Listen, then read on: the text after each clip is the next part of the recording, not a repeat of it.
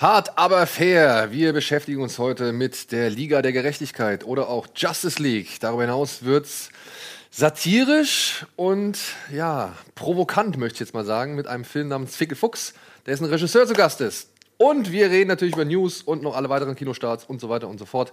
Naja, und wir gucken uns natürlich auch den Söldner mit der großen Klappe an. Bis gleich.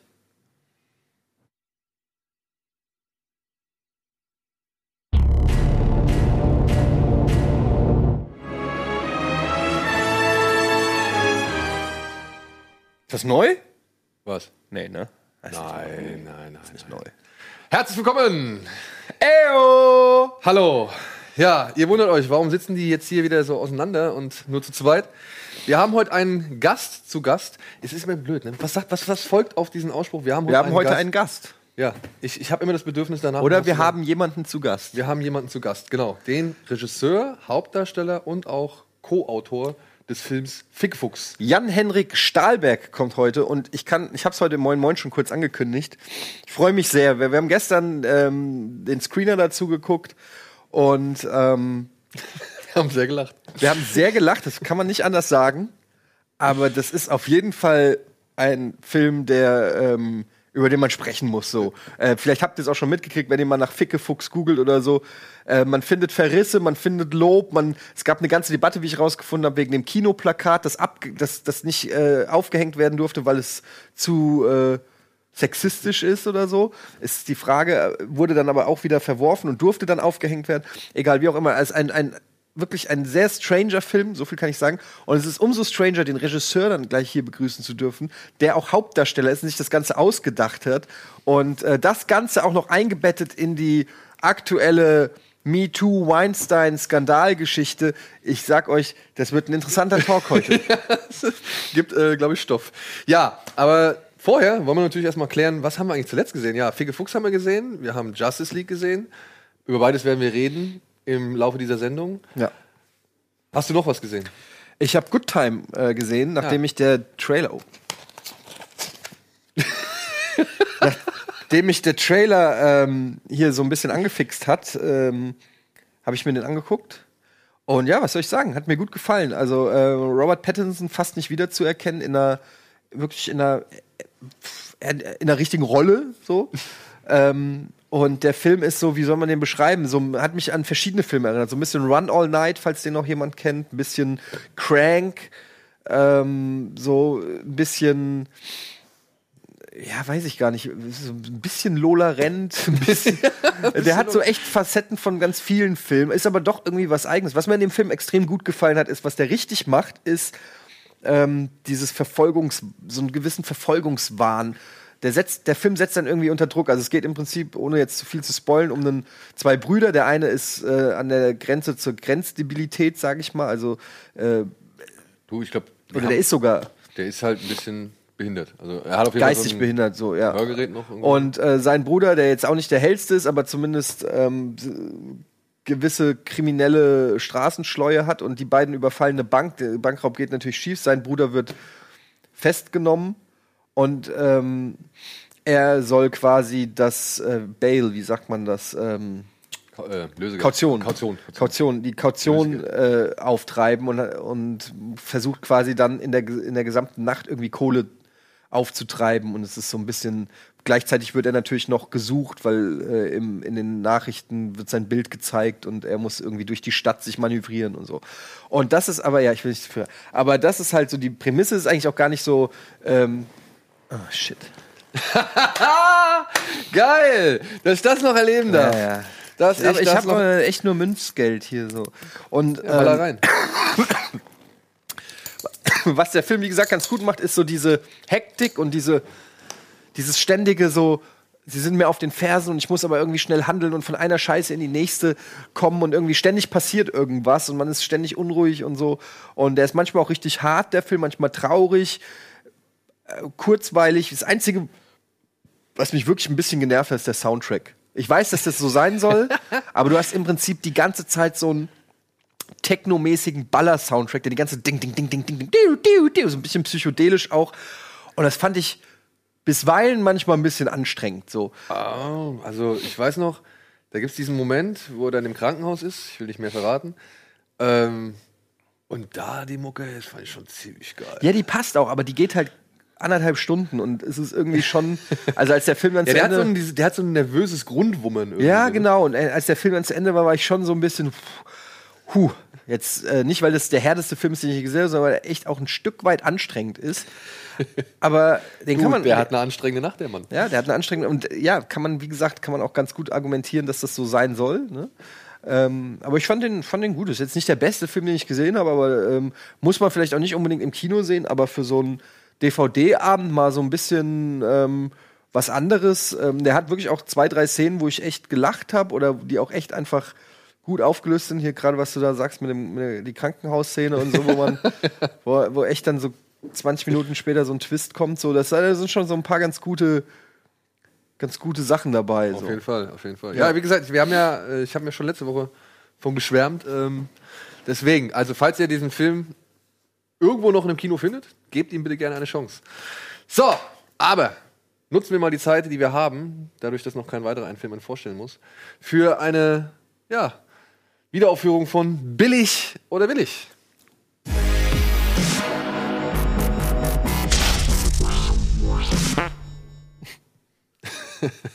Und ich muss sagen, es ist nur ein Vorwand, äh, dass wir billig oder willig gewählt haben, denn natürlich reden wir darüber. Denn gestern, gerade gestern, frisch rausgekommen, ein neues Plakat zu einer Fortsetzung, auf die wir natürlich sehr gespannt sind. Oh, ich habe eine Vermutung. Und wir enthüllen, Deadpool hat seine ersten Spuren hinterlassen. Ey, hast du das mitgekriegt, was die wieder für eine, so eine Marketing-Geschichte gemacht haben? Die, also ich, ich, Albin, bitte, korrigiere mich, wenn ich falsch liege, aber der hat wohl, es gibt wohl ein exklusives, eine Exklusivstory in einem Kochmagazin, in einem Grillmagazin. Jetzt kurz vor äh, Thanksgiving haben sie in irgendeinem äh, Grillheft gibt's halt Haushaltsheft, Haushaltsheft, gibt's eine Deadpool Exklusivstory. ja, fast. Ich, ich, ich habe natürlich den Teaser gesehen, den, gucken, vielleicht gucken Den gucken wir natürlich auch. Ähm, aber ich habe gar nicht gerafft, dass das, das, dass das ein Poster sein soll.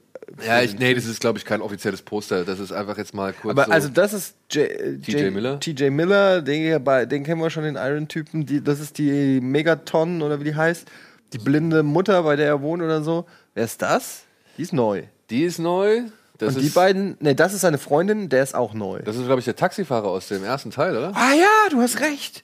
Das ist der Taxifahrer. Wer ist denn dann sie? Sie ist neu? Sie ist die Figur, aufgrund dessen die Stuntfrau ja verunglückt ist. Das war also, die musste sie dubeln.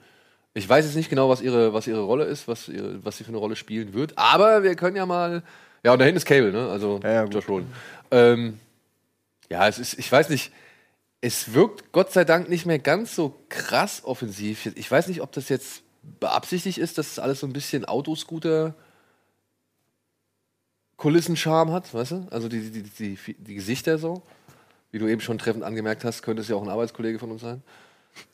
Und ähm, Ja, aber ist doch auf jeden Fall ein sehr ungewöhnliches Superhelden-Poster. Und ähm, ich glaube, also ich freue mich mega auf Deadpool 2, anders kann ich es gar nicht sagen. Bin auch gespannt, wie der, ähm, wie der wird, jetzt da der Regisseur ja ein anderer ist. Ähm, die haben ja den Regisseur des ersten Teils, so, gab es okay, ja ja, diesen genau. Stress. Ähm, aber allein der Teaser und so, ich, ich es ist einfach, ja, komm, wir gucken den Teaser mal. Ich habe Ja, den noch nicht gesehen. ja, hau rein. Direkt ab.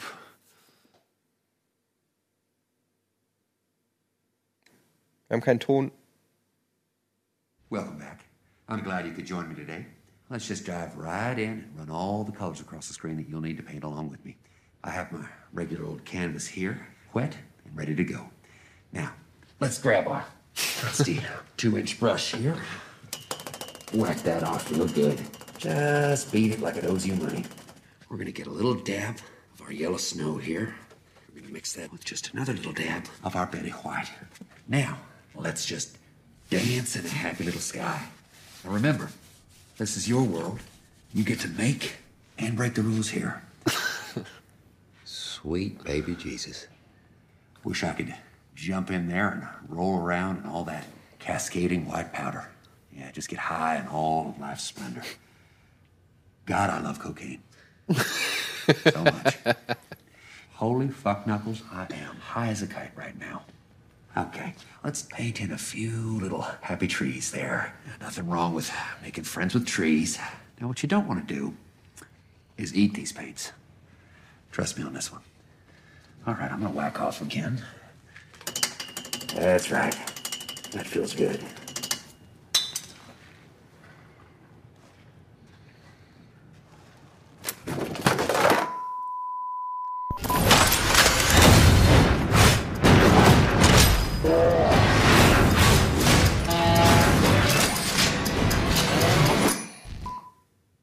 Would you look at that? It seems like we have ourselves a finished painting. So, from our family to yours, keep your pants dry, your dreams wet, and remember, hugs, not drugs.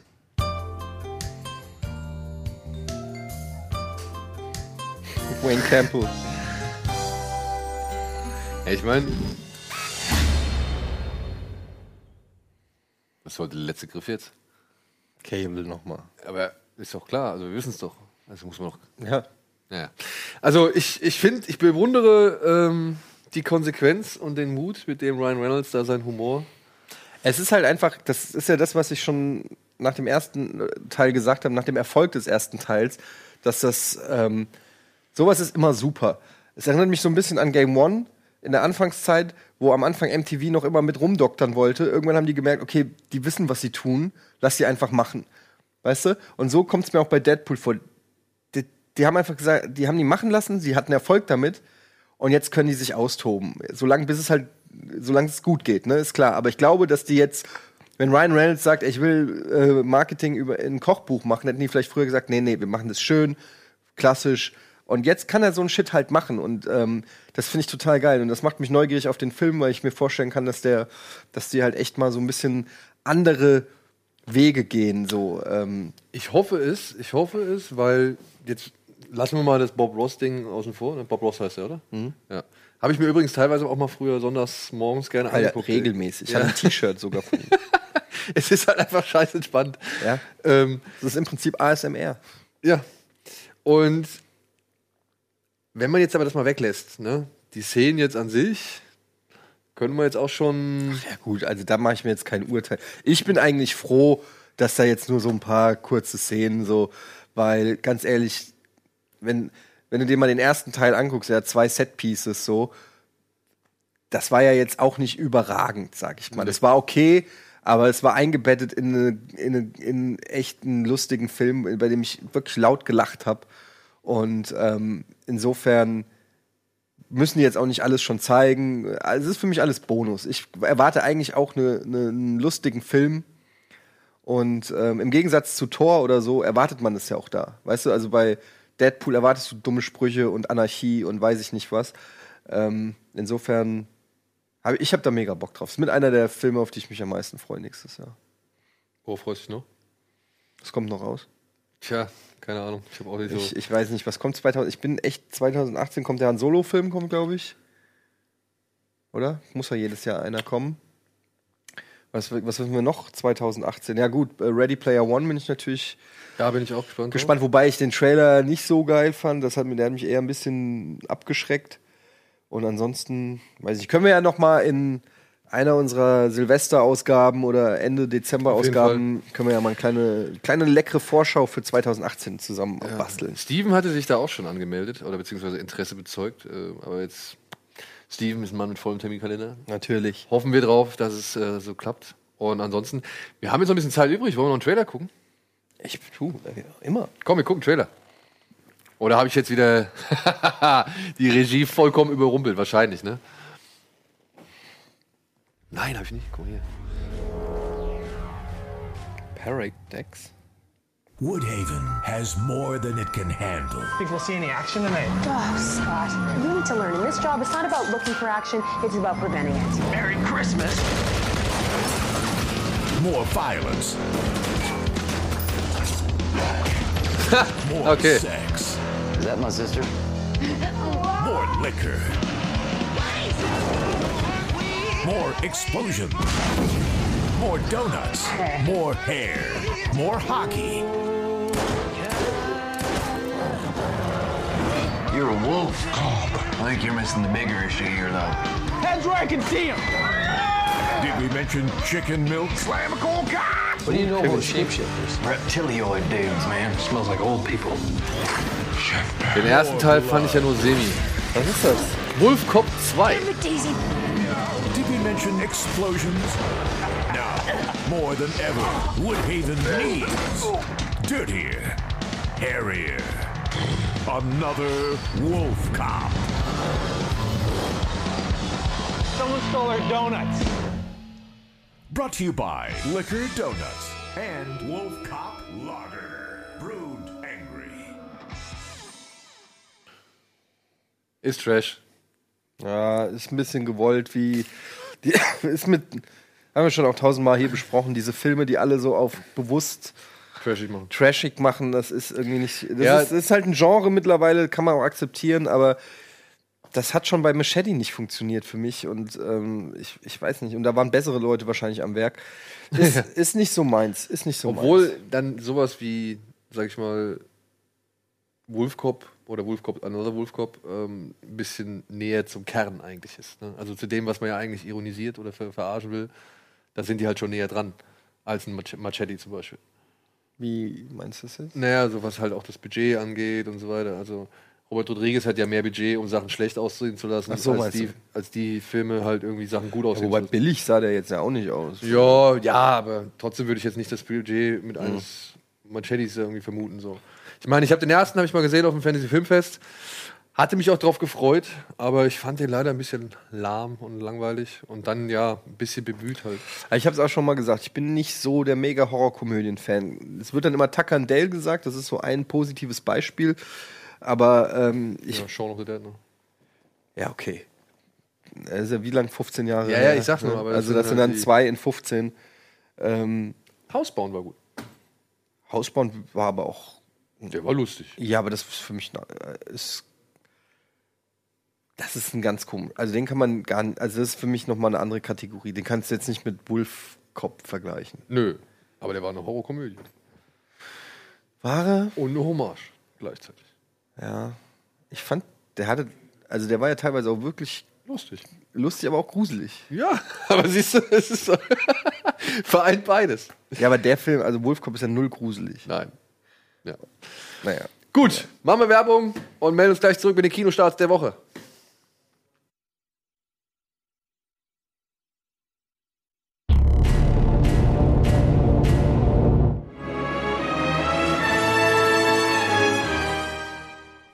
So, herzlich willkommen zurück zu einer neuen Ausgabe Kino Plus und ohne große Umschweife gehen wir in die Kinostarts der Woche, denn es gibt einiges zu bereden.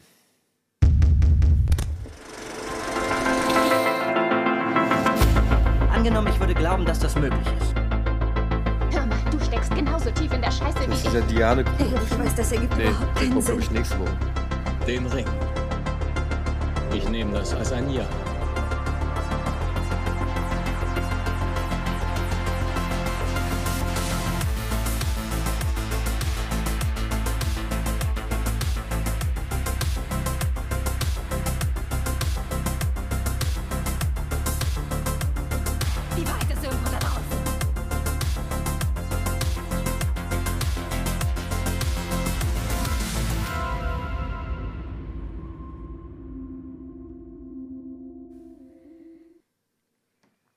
Schöner Zusammenschnitt. Ja, hat mal unser Chefcutter Olli zur Abwechslung gemacht. Hat er sich mal, Hat er sich mal ins Zeug gelegt hier, der gute hat er sich mal herabgelassen. Ja. äh, Etienne, du hast eben gesehen, äh, heute läuft ein Film, den haben wir jetzt schon zweimal Haben wir? besprochen. Ja. und haben ihn noch zweimal richtig abgefeiert. Heute kommt The Big Sick über den US-Comedian, wie heißt der? Äh, Kumal. Kumai. Kumai. Kumai Han, Hanjani? Oder Ja, so? genau. Ja, Der erzählt quasi in einer das ist etwas Nein, er erzählt in einer autobiografischen Komödie, wie er seine Frau kennengelernt hat und die halt Nanjani. Nanjani. Ja, es geht halt um diesen Stand-up-Comedian, der lernt eine Frau kennen, die beiden verlieben sich, obwohl sie eigentlich auch nicht so wirklich sich zueinander bekennen wollen, weil, naja, Kumai hat das Problem, dass seine Familie halt keine weiße Amerikanerin als Ehefrau akzeptieren würde und er würde in Ungnade fallen, wenn er sich nicht eine pakistanische Frau aussuchen würde. Und naja, was dann auch alles so passiert, das erzählt dieser Film. Äußerst charmant, äußerst witzig und auch rührend.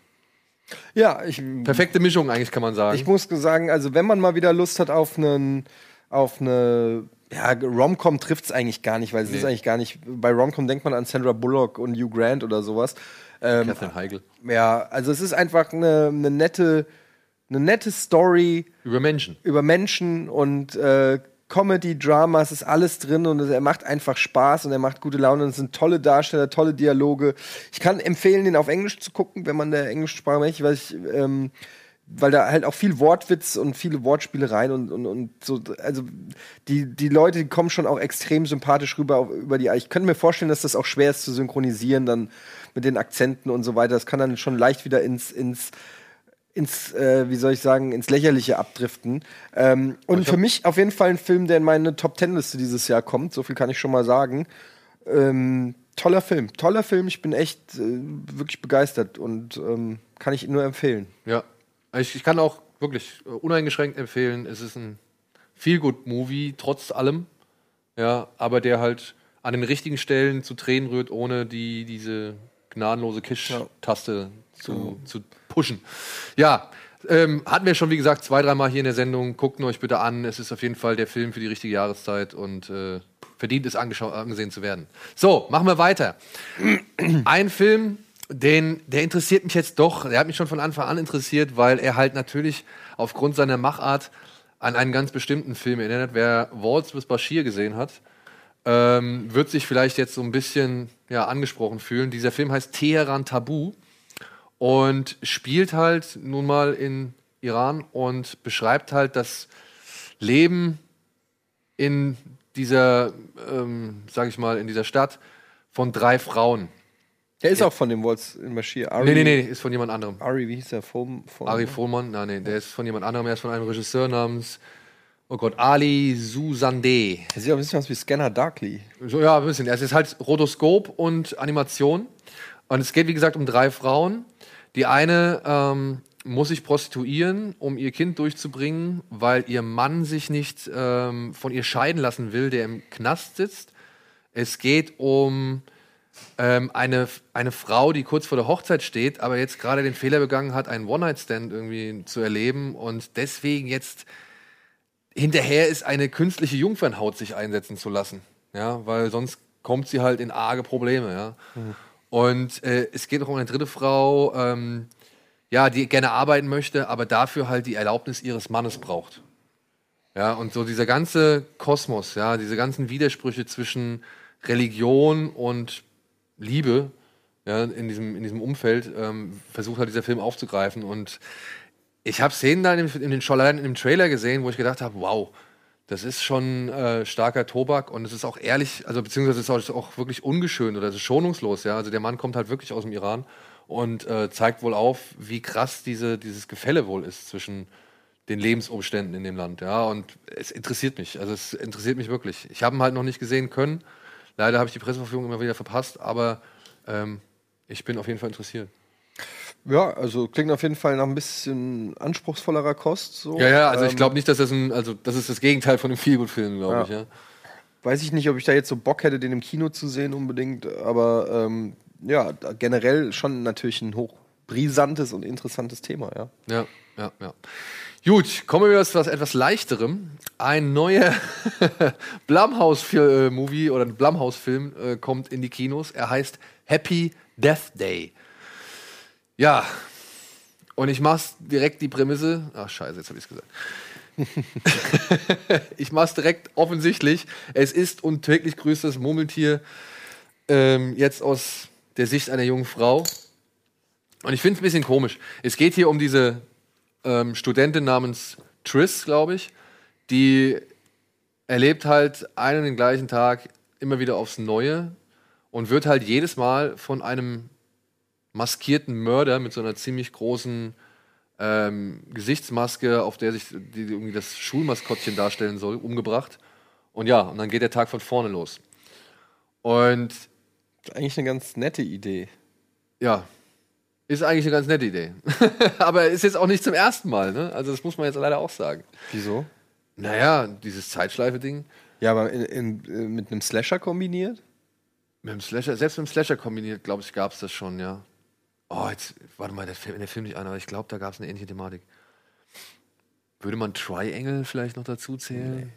Triangle ist the fucking best. Ja, also Triangle ist auf jeden Fall auch Es, definitiv nicht, besser es gibt Film. nichts, was wie Triangle ist. Außer der Film, bei dem er geklaut hat, Time äh, Dings. Äh, ähm, oh, Time Crimes. Time Crimes, ja. Ja. Aber ansonsten, der einzige Film, das Original von Triangle, ansonsten. Aber es ist besser als das Original. Aber was habe ich denn letztens noch für. Ach ja, genau. Äh, hier diese. Das war aber kein Slasher. Da ging es halt. Wenn du stirbst, zieht das Leben an dir vorbei, sagen sie. Den, den gab es, glaube ich, sogar dieses Jahr noch. Ging es auch um eine Rotzgöre, die halt in der Zeitschleife gefangen ist und daraufhin halt ihr Leben so ein bisschen überdenken müssen. Und das ist halt so ein großes Problem für mich an diesem Film.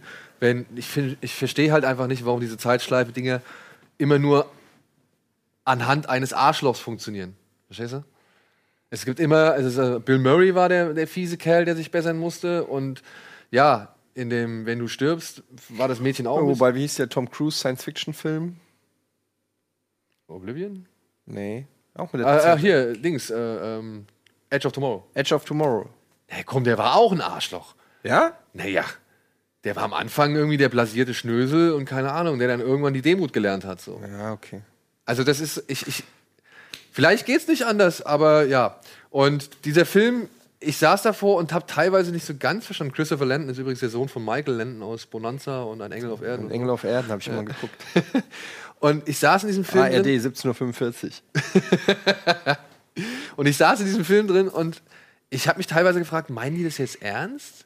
Oder nehmen die das selbst alle gar nicht so ernst? Weil es gibt in diesem Film mittendrin so eine Montage, wo sie halt versucht, rauszufinden, wer aus ihrem Umfeld der Mörder sein könnte, der immer am Ende des Tages da lauert und sie umbringen möchte. Und das ist, war schon richtig Comedy. Aber das kann doch nicht so schwer sein, wenn du den Wissensvorsprung hast. Naja, du weißt halt beim nächsten Tag, okay, es war nicht der, aber was weißt Naja, aber du du, trotzdem? kann, du weißt ja, der Mörder ist zum Zeitpunkt X anstelle Y.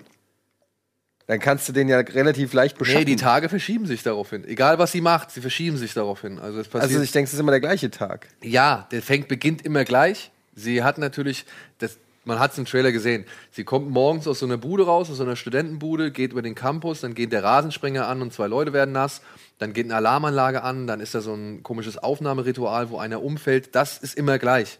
Das sieht sie. Aber sie ist halt in der Lage, diese Situation zu beeinflussen und zu verändern. Sie kann Ja, sich dieser Situation auch entziehen. Aber wenn sie immer alles gleich macht, bis zu dem, bis, weiß ich nicht, 20 Minuten vor der Attacke und dann kann sie doch, also egal.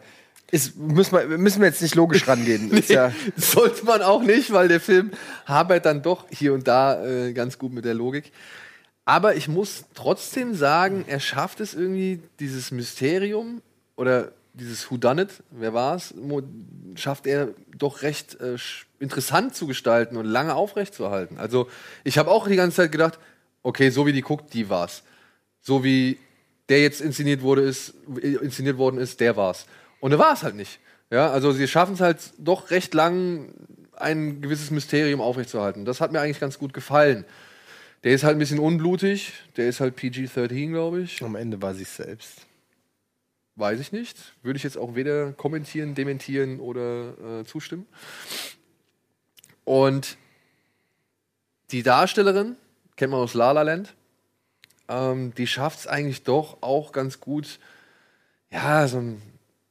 Also die kriegt diese Arschlochrolle hin, aber man nimmt ihr auch irgendwann die, die Wandlung zum etwas besseren Menschen ab. So. das also ist kein Film, der wehtut, ist kein Film, der wirklich gut ist, aber ja, wenn man den jetzt sieht und irgendwie wird man sich jetzt nicht so allzu schlecht unterhalten fühlen. Gut. Ja. Gut, womit wir beim großen Superheldenfilm für diese Woche werden. Justice League. Justice League. Ja, weil die, die Handlung lässt sich eigentlich relativ schnell erzählen. Batman versammelt eine Reihe von Metawesen um sich, um sich dem Paralleldimensionswesen Steppenwolf zu stellen, der mit drei Energiewürfeln namens Motherboxes die Welt in seine eigene verwandeln möchte. Kann man das so stehen lassen? Damit ist alles gesagt. Damit ist alles gesagt. Ja, also ich meine, letztendlich muss man ja gar nicht so lang äh, auf die Story eingehen, die ist eh hauchdünn. Ähm, und jeder weiß ja ungefähr, was es ist. Es geht natürlich wieder um einen Welten, ich sage einfach mal Weltenfresser, also irgendeinen super krassen Bösewicht, der Potenzial hat, die Erde zu zerstören und so. Und ähm, ja, es ist im Prinzip die Avengers-Reihe von DC mit Flash, mit Wonder Woman, mit Batman und Cyborg. Und Super- Aquaman. Und Aquaman. Superman ist ja gestorben. Spoiler. Im äh, Batman vs. Ähm, Robin wollte ich schon sagen. Batman vs. Batman vs. Super. Das wäre vielleicht der bessere Film gewesen, Batman vs. Robin. Ähm, ja, was soll man sagen? Also, es ist ein bisschen schwierig, diesen Film äh, komplett so zu bewerten, weil man ist einfach auch nicht frei von Vorurteilen und Erfahrungen, die man aufgrund der anderen DC-Filme gemacht hat. Ich kann sagen, es ist schon ähm, einer der besseren DC-Filme auf jeden Fall. Ich mochte ja auch Man of Steel, also kann ich sagen, Man of Steel fand ich, fand ich gut. Ähm, die Erwartungshaltung ist allerdings auch nicht so hoch gewesen wie vielleicht bei anderen Filmen, weil erstens äh, nach dem Debakel von Suicide Squad und dem Debakel von Superman vs. Batman ähm, oder Batman vs. Superman, Sag einfach BVS. BVS, war die Erwartungshaltung nicht so hoch. Dann war dann zu die Trailer waren jetzt auch nicht so geil. Und ich muss sagen, der Film, wenn man will, kann man den Film vernichten. Wenn man will, kann man den als Kritiker richtig auseinanderpflücken, weil der schon auch viel, der, da ist schon auch viel nicht in Ordnung. So, also da, da, da ist auch viel Quatsch dabei. Ja, alleine wenn ich jetzt mal sage, Aquaman, what's up with that? ähm, äh, Aquaman, ich habe es auch getweetet, ist komplett überflüssig in dem Film. Und das meine ich genauso äh, doppeldeutig, wie es halt auch ist, weil und das hat nichts damit zu tun, dass ich Jason Momoa als Aquaman nicht cool finde. Ich finde den cool. Der, der hat ihn auch gut rübergebracht. Es gibt so eine Szene im Film, wo Aquaman glänzen kann. Und darüber hinaus ist es eigentlich ist völlig irrelevant für den weiteren Verlauf der Story und auch aufgrund seiner Skills. Ähm, das gleiche kann man für Cyborg sagen, der für mich überhaupt nicht funktioniert hat. Ähm, der ist, also, weiß ich nicht, den hätte man, der Film wäre genauso gut gewesen ohne Cyborg, exakt genauso gut, wenn nicht sogar besser. Ähm, man hätte nicht dauernd das Gefühl gehabt, sie haben irgendwie versucht, einen Iron Man-Typen da einzubauen. Ähm, ist jetzt auch für mich keiner, den man aus den Comics schon seit Jahrzehnten kennt und sich auf seinen Leinwandfilm gefreut hat oder so. Und das große Problem, was eben DC hat, was, was Marvel nicht hat, ist, dass die ganzen Charaktere bei Marvel ihre eigenen Filme haben, ähm, wo man ihre Origin Stories erzählen kann, wo man die Charaktere kennenlernen kann, wo man alle ihre persönlichen Probleme, so wenn sie außerhalb des Kostüms sind und so diese ganzen Geschichten, die muss DC halt irgendwie alle innerhalb eines Films reinpacken und das ist halt einfach schwierig. Dadurch hast du immer sehr wenig Zeit für die Charaktere und musst sehr viel einfach erstmal hinnehmen.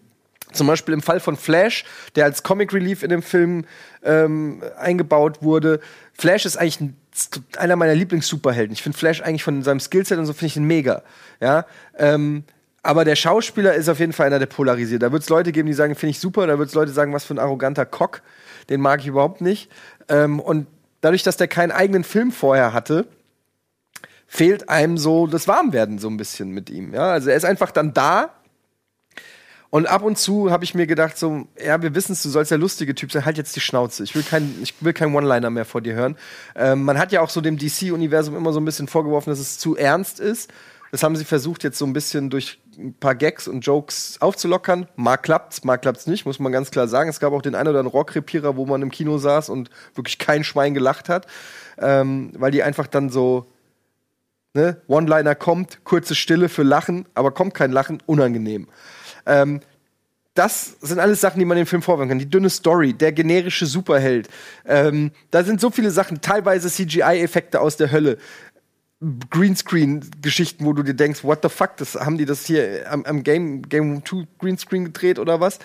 Aber dann muss ich sagen, punktet der Film wieder und macht teilweise einfach absurden Spaß mit Wonder Woman, die überragend ist. Äh, die fast in, in, in Justice League mir fast besser gefallen hat als in ihrem eigenen Film. Ben Affleck nach wie vor funktioniert für mich als alterner Batman. Ähm, wen gibt's noch? Ja, gut. Ich meine, ist jetzt kein Spoiler, wenn ich sage, dass Superman irgendwann auch noch mitspielt in dem Film. Die Frage, wie er zurückkommt und so, das äh, muss man ja nicht erklären, aber dass Superman zur Justice League gehört und am Ende irgendwie auch, auch mitspielt, das ist ja wohl selbstverständlich. Wurde ja sogar auch angedeutet, ähm, als der Dreck sich vom Sarg gehoben hat. Und ich mag Henry Cavill als, als Superman. Ich finde, der sieht einfach aus wie Superman. Der klatscht die Leute in den Boden wie Superman. Ähm, der kann halt nicht schauspielen, der hat halt einen Gesichtsausdruck und so, aber ist mir egal, ist halt fucking Superman. Der muss auch für mich, das ist ein Superheld, der wurde erfunden, da wurde gesagt, wenn er sich die Brille aufsetzt, wissen wir nicht, wer es ist. So. weißt du, da, da muss man auch nicht immer alles hinterfragen. Und ähm, Gal Gadot muss ich auch noch mal kurz sagen, du kannst gleich, ich dann bin gleich mit meinem Monolog fertig. Alles gut. Gal Gadot, Gadot. Gal Gadot, die ist so schön. Diese Frau, ohne Scheiß, die schönste Frau auf der Welt. Die ist so schön, dass ich sie mir fast nicht angucken kann. Die ist so schön, dass die, du, die blendet, du kannst es, das ist unfassbar. Äh, du musst eine Sonnenbrille aufziehen. Die, die, die ist so unfassbar schön, dass es schon fast wütend macht. Und aber auch gleichzeitig, aber auch gleichzeitig so sympathisch, aber selbstbewusst und süß und humorvoll. Und die Frau hat Starpotenzial, wie ich es schon lange nicht mehr gesehen habe. Und ähm, ja, gerade auch im Zusammenhang mit dieser Brad Ratner-Geschichte, dass sie sagt, ich mache Wonder Woman 2 nur, wenn der raus ist. Und sie hat es jetzt geschafft. ja, und da würde ich, hätte ich auch als Studio gesagt, alles klar, was sie sagt. So. ähm, der Film macht irgendwie trotzdem Spaß. Er hat so, er hat ein paar echt gute Actionsequenzen, finde ich. Ähm, ich mag einfach, wenn Superman alles zu Klump haut. Kann ich nicht anders sagen, das ist einfach geil. Er hat ein paar richtig gute Gags, wo du sofort die Handschrift auch von Joss Whedon erkennst. Und ähm, man muss sich drauf einlassen. Wie gesagt, wenn man weiß, man geht hier in einen relativ generischen Superheldenfilm, aber man hat Bock auf Superman und man hat Bock auf Batman und dann, man hat Bock auf Wonder Woman oder was auch immer, dann, ähm, dann kann der Film für einen funktionieren, auch wenn das unterm Strich sicherlich nicht die Krone der Schöpfung ist. Nein. Keiner möchte irgendwie behaupten, dass dieser Film vielleicht die Avengers vom Thron stößt oder sonst irgendwas. Es ist am Ende des Tages ist es just another Superhero Movie. Und ich gebe dir in fast allen Punkten gebe ich dir recht, also beziehungsweise sehe ich genauso. Ähm, ich würde halt noch hinzufügen, das, was für mich diesen Film etwas angenehmer gemacht hat als zuletzt andere Superheldenfilme, war halt dann doch eben genau diese Prise Ernsthaftigkeit, also dieses die, die haben sich auf eine naive Art und Weise, haben die sich meiner Ansicht nach ernst genommen und das gibt dem Film so eine etwas, weiß ich nicht, kindliche und charmante Note. Ich habe ein gewisses Comic-Gefühl verspürt, was ich bei anderen Superheldenfilmen in letzter Zeit nicht. Sag so doch Thor. ich, ich, ich, du, ich möchte gar keine Namen nennen, großartig. Also es ist einfach so, dass momentan, wir haben halt ziemlich viel an Superheldenfilmen, es war ja nicht nur Tor in diesem Jahr, also wir haben halt einfach ziemlich viel an Superheldenfilmen äh, inzwischen gehabt und gesehen und erlebt und wir haben gesehen, wie es gut funktioniert, wir haben gesehen, wie es überhaupt nicht funktioniert und wir haben ziemlich viel gesehen, was halt einfach dazwischen funktioniert. Und genau da gehört Batman, äh, Justice League für mich rein. Weißt du? Der funktioniert irgendwo dazwischen. Zwischen herausragend, wie jetzt, weiß ich nicht, gewisse Filme, die wir jetzt auch schon zigtausendmal genannt haben, und zwischen mangelhaft, wie zum Beispiel aber auch der zweite Avengers-Film meiner Ansicht nach. Ja, da finde ich Justice League zum Beispiel ein bisschen sogar einen Tick besser als den, als den zweiten Avengers-Film. Ja, es ist halt auch irgendwie so ein bisschen. Und der hat auch einen CGI-Bösewicht gehabt, den am Ende auch, der auch am Ende vollkommen egal war. Ja. Weißt du? Das ist echt noch so ein DC-Problem, ähm, was, dass die, dass die das nicht irgendwie, wobei die haben ja eigentlich DC, die ganzen Batman-Villains und so, die sind ja eigentlich legendär, ja. Ähm, Ja, aber das, die funktionieren doch alle nicht, wenn du das, halt. ist, das ist das Problem. Du brauchst halt einen Weltenfresser, wenn du Superman hast. Genau.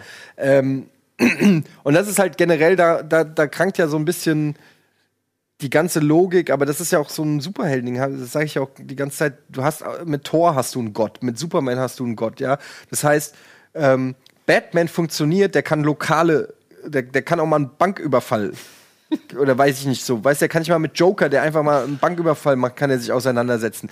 Aber Superman, der einen Banküberfall irgendwie ähm, löst, so, so ein, der, weißt du, der geht halt hin, das ist der kürzeste Superheldenfilm aller Zeiten, der macht einmal fertig, ciao, ich bin Superman. So, weißt du, das ist einfach, ist halt schwierig, da eine Balance zu finden. Du brauchst dann halt irgendeinen Übermächtigen und es kommt ja mit, wie heißt dann jetzt der, der schon angekündigt Darkseid. wurde? Darkseid ist ja dann noch mal der überkrasse, das ist dann der Thanos von, von DC, ja, der, der, der schafft keine Planeten, der frisst Universen oder was macht, macht der, ja, keine Ahnung. Ähm, das ist halt auch alles gar nicht so einfach in, in Einklang zu bringen. Da Ja, hast du es mit so Deadpool oder mit so, so, so Logan. Logan oder so. Das ist noch mal ein bisschen einfacher, da interessante Stories drum, zu- drum rumzustricken, die es nicht schon tausendmal gab. Ja. Ich, also, was man Justice League vielleicht irgendwie die größte, also das größte Problem an dem ist ja eigentlich diese mangelnde Tiefe, die er hat, weil er halt so viel auf einmal erzählen will, weil er diese ganzen Figuren da reinbringt. Finde ich aber auch gleichzeitig ist dann fast seine größte Stärke. Denn dadurch ist er halt kurzweilig und unterhaltsam, wie kein anderer DC-Film fast. Geht ja zuvor. auch nur zwei Stunden. Er geht halt nur zwei Stunden. Was für einen Zack Snyder-Film echt Genau. in, Eu in Euro eine Stunde ist. Ich meine, das ist ein Zack Snyder-Film, aber er lebt halt nicht so von der Snyderesken Schwermut wie die anderen Filme, sondern genießt halt halt viel von diesem Whedon, von dieser Das ist Whedon-Leichtigkeit. eigentlich eine interessante Mischung. Zack Snyder, der ja wirklich bildsprachlich einer der besten ist in Hollywood, kann man ja nichts anderes sagen. Also ich bin ja immer noch ähm, eine meiner absoluten Lieblingsszenen ähm, of all times ist Watchmen, die Anfangsprügelei mit Rorschach gegen Mhm. den Comedian. Ähm, das ist für mich, ich liebe diese Szene. Obwohl Ich auch die, die, die äh, Prügelei in der Gasse. die Prügelei in der Gasse ist auch Hammer, aber wenn die Kamera dann von außen ist und, und du hörst es quasi nicht mehr und dann geht's wieder rein und die Mischung aus Zeitlupe und angespeedet und den Geräuschen und der, der klassischen Musik und allem, das ist wirklich genial. Das kann der. Ähm, da hat er aber auch eine Vorlage gehabt, an der er sich natürlich großartig orientieren konnte. Ähm, genauso wie bei 300, wo er quasi das Comic Bild für Bild umgesetzt hat. Ähm, Hier zitiert er halt oftmals auch wieder sich selbst. Ne? Also, Ja. also wirklich, ich finde es nicht schlecht. Es ist ja, es sieht ja schick aus, aber ein Regenschirm von oben, direkt von oben, der durch den Regen läuft, den haben wir jetzt bei Snyder auch schon echt mehrfach gesehen. Ja, so, ja. Ich Stimmt hätte schon. auch einen kurzen Spoiler. Kurzen Spoiler. Kriege ich einen? Einen kurzen Spoiler? Ja, ja, okay. äh, die Entscheidung, Supermans Schnurrbart digital wegzuretuschieren. Das ist doch kein Spoiler. Das Ja. haben wir doch hier bei den News schon besprochen. Ja, aber das wirklich, das fand ich halt furchtbar. Das wirklich. Das, Ist mir aber echt nicht, ist mir ein, zwei Mal aufgefallen, da, sah, da sagt man einfach nur so, okay, das, da sieht er irgendwie ein bisschen komisch anders aus. Aber das ist jetzt für mich kein Dealbreaker gewesen. ey. nee, aber das war schon befremdlich. Das war echt schon befremdlich. Aber ich finde halt diese neuen Figuren, so wenig Tiefe sie auch haben, ähm, sie tun halt diesem gesamten Film gut, weil dadurch, ja, hast du halt die Abwechslung. Dadurch geht's bam, bam, bam, geht's mal hier schneller. Auch wenn der Anfang sich ein bisschen Zeit lässt mit dem Zusammen rekrutieren. Wobei, ja, das ging ja eigentlich relativ flott. Ja, aber trotzdem, ich muss sagen, ein Jason Momoa, ein Flash und ein, ein Cyborg. Cyborg, ich hätte, ich finde es ein bisschen schade, dass der eigentlich so eine, so eine eher schlechte Kostümierung hat und dann auch so wenig Hintergrundgeschichte kriegt, weil ich fand seine Geschichte eigentlich relativ interessant. Ja, Das meine ich ja, da hättest du ja schon mehr, wenn du irgendwie zeigst, wie der im College abging und als Leichtathlet war und Ja. dann wird er verletzt im Unfall und so. Da kannst du ja schon irgendwie was draus machen, aber das, das, das passiert ja alles nicht. Und ich meine, da, das, der Typ ist auch komplett undefiniert. Du weißt überhaupt nicht, was der für Skills hat. Ja? Genau. Irgendwie plötzlich kann er das, kann er das nicht. Ist der mega stark? Ist der mega schlau? Ist der irgendwie, da, das ist für mich komplett. Ja, also wie gesagt, es ist ein bisschen schade. Er ist da in diesem Film drin und er funktioniert halt irgendwie als, als Figur in ihrem Kosmos, aber als Figur, die eine Geschichte transportieren soll, funktioniert sie eigentlich nicht so wirklich. Und ähm, obwohl man eigentlich gerne ein bisschen mehr gesehen hätte. Und naja, aber er ist halt da und ich finde trotzdem diese, diese kurze Aufmerksam Aufmerksamkeit, die er auf sich zieht, finde ich halt, tut diesem Gesamtfilm halt einfach gut, weil dadurch vergisst er halt, ja, dass da Steppenwolf mit drei komischen Energiewürfeln die Welt. Ey, die Energiewürfel. Motherbox. Jetzt mal ehrlich. Da, Ja. da wünscht man sich den Tesseract zurück, ne? Ey, da, also wirklich, dann, das ist ja noch beschissener als Infinity Stones. Ganz ehrlich, die Motherboxen, ich habe echt gedacht, was ist das hier? Sucht er eine Sonos oder Alexa oder was ist hier die Motherbox? Und dann wird es da so Hanebüchen erzählt, es gibt drei Motherboxen, eine bei, im Aquarium tief unter den At äh, in Atlantis, aber- dann eine bei den Valkyren, äh, bei den Amazonen auf der unsichtbaren und die dritte bei den Menschen haben sie im Wald vergraben. Haben sie im Wald vergraben. Willst du mich verarschen? Die Motherbox, mit der du Planeten formen kannst. Äh, wisst ihr was? jetzt. Die vergraben wir hier im Wald. Guck mal, hier ist doch eine gute Stelle. Erzähl jetzt den ganzen Film nicht. Das ist nicht der ganze Film. Das ist eine Szene. Vergraben die Menschen Ist die egal. scheiß Motherbox im Wald. Ist egal! Im Wald. Ja! Ich würde meinen Bitcoin nicht mal im Wald vergraben. Ja. Auf dem Papier kann man ihn wirklich auszählen, aber irgendwie trotzdem, ich fand es jetzt nicht so schlimm. Ja, kann man machen. Ist gute Unterhaltung. Okay. So, damit gehen wir in die Werbung und melden uns gleich zurück mit unserem Gast, Jan-Henrik Stahlberg.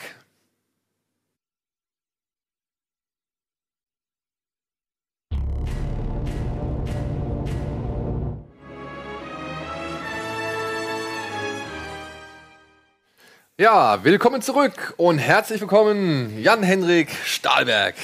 Hallo. Schön, dass du da bist. Regisseur, Co-Autor, Hauptdarsteller und Produzent auch? Co-Produzent. Co-Produzent eines Films, der heute ebenfalls im Kino anläuft und er heißt Fickefuchs. Wollen wir erst den Trailer gucken, bevor wir drüber reden? Wir können gerne den Trailer Damit alle ungefähr wissen, wo Ungefähr. um was worum es sich handelt. Naja, um was, um was geht Wir können ja, den, ich weiß nicht, im, wir sind ja jetzt äh, in den Kinostarts noch. Dementsprechend will jetzt kein Ton laufen. Dementsprechend können wir auch erzählen, worum so. es in diesem Film geht. Es Können wir geht den nicht mit Ton zeigen? Der Einzige, der uns verklagen kann, sitzt hier. Ihr habt die Rechte. Wir haben die Rechte. Siehst du, dann mach doch den Ton an. Warum darf ich glaube, das geht jetzt Ach so, das geht nicht. technisch nicht. Das geht momentan technisch nicht, ja, weil normalerweise die Trailer dann genauso vorbereitet sind, dass sie halt eben, Okay. dass man drüber labern kann. Naja gut, es geht um einen etwas älteren, ich sag mal, selbsternannten Frauenversteher namens Rocky. Eigentlich heißt er Richard, ne?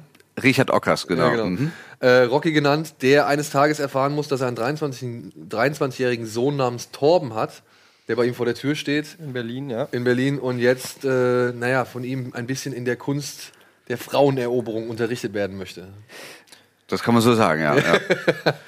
Ja, und dieser Film, also, wir saßen gestern wirklich, wir haben den zu Hause bei mir geguckt auf der Leinwand.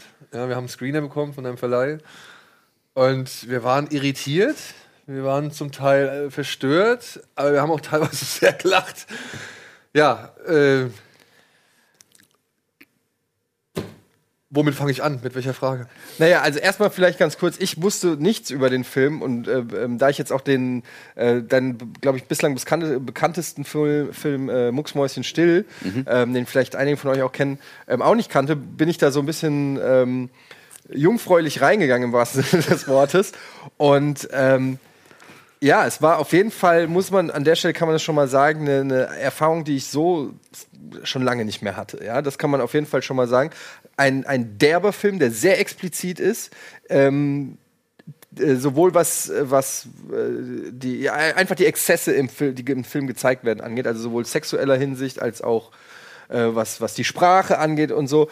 Aber auf eine gewisse Art und Weise wirkte er schon fast dokumentarisch, als ob man den beiden, also äh, Torben und Rocky, als ob man den Kamerateam beiseite gestellt hat und die einfach mal ins Berliner Nachtleben geschickt hat. Da musst du auch gleich mal ein bisschen dazu sagen, wie ihr da herangegangen seid. Es gab so diverse Szenen, wo wir uns gedacht haben, ist, das das, jetzt, ist das jetzt gespielt, sind das Schauspieler ist gut, oder haben das die, sagt, haben ja. die einfach draufgehalten und danach sich eine Genehmigung geholt? Ja. Ähm, ja, und im Prinzip ist es ein Film, der natürlich, da bist, wirst du, kann- kannst du auch gleich natürlich bestimmt viel zu sagen, aber der natürlich polarisieren wird, der ähm, kontrovers ist, der provoziert, aber der natürlich jetzt zu einem Zeitpunkt kommt, ähm, womit ihr ja gar nicht rechnen konntet, mit dieser ganzen Weinstein-Geschichte, MeToo-Debatte, Feminismus, Sexismus und so weiter. Und da musst du uns auf jeden Fall auch mal sagen, ob das der beste Zeitpunkt ist, dass der Film jetzt kommt, oder der schlechteste Zeitpunkt. Ob das jetzt, äh, ob, ob der jetzt gerade an den, an den Marterfall gestellt wird und äh, äh, fertig gemacht wird, oder ob die Leute sagen, genau der richtige Film für die jetzige Zeit. Debatte. Das ist die erste Frage. Nein. Nein, das Doch, ist nicht die erste. Das doch. war einfach nur schon Ah. mal die Vorbereitung. Äh, vielleicht erzählst du jetzt erstmal selber so ein bisschen, wie der Film entstanden ist, weil du hast selber gesagt, du hast anderthalb Jahre dran geschnitten. Mhm. Ähm, wie lange habt ihr gedreht?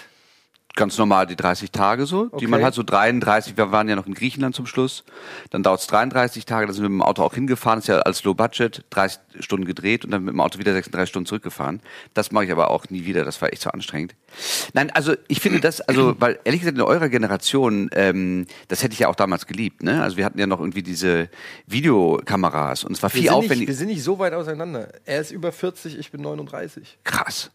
Ich bin doch aber echt frisch rasiert, Leute, deshalb. Ja gut, aber ich ja auch. Nein, nein, nein, aber ähm, nein, nein, also gut, aber also du, ich, okay, ihr habt auch Kappen an, das ist natürlich Ja. echt fies. Nein, aber jetzt mal abgesehen davon.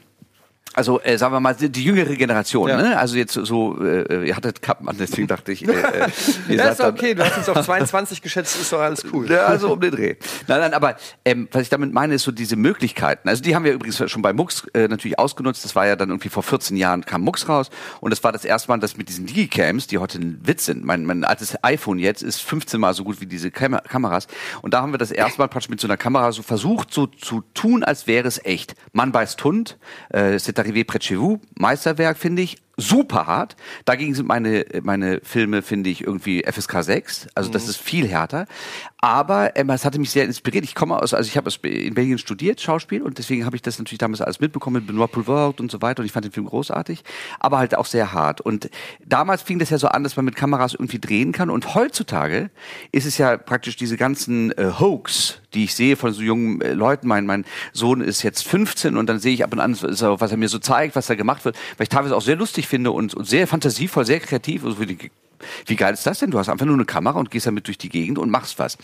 Genau diesen Eindruck wollten wir entstehen lassen. Der Unterschied ist einfach, glaube ich, dass wir halt nicht mehr äh, 20 jetzt in dem Sinn so, oder das ist nicht mein erster Film, sondern alles, was in diesem Film ist, ist Drehbuch, ist 80 Prozent Drehbuch.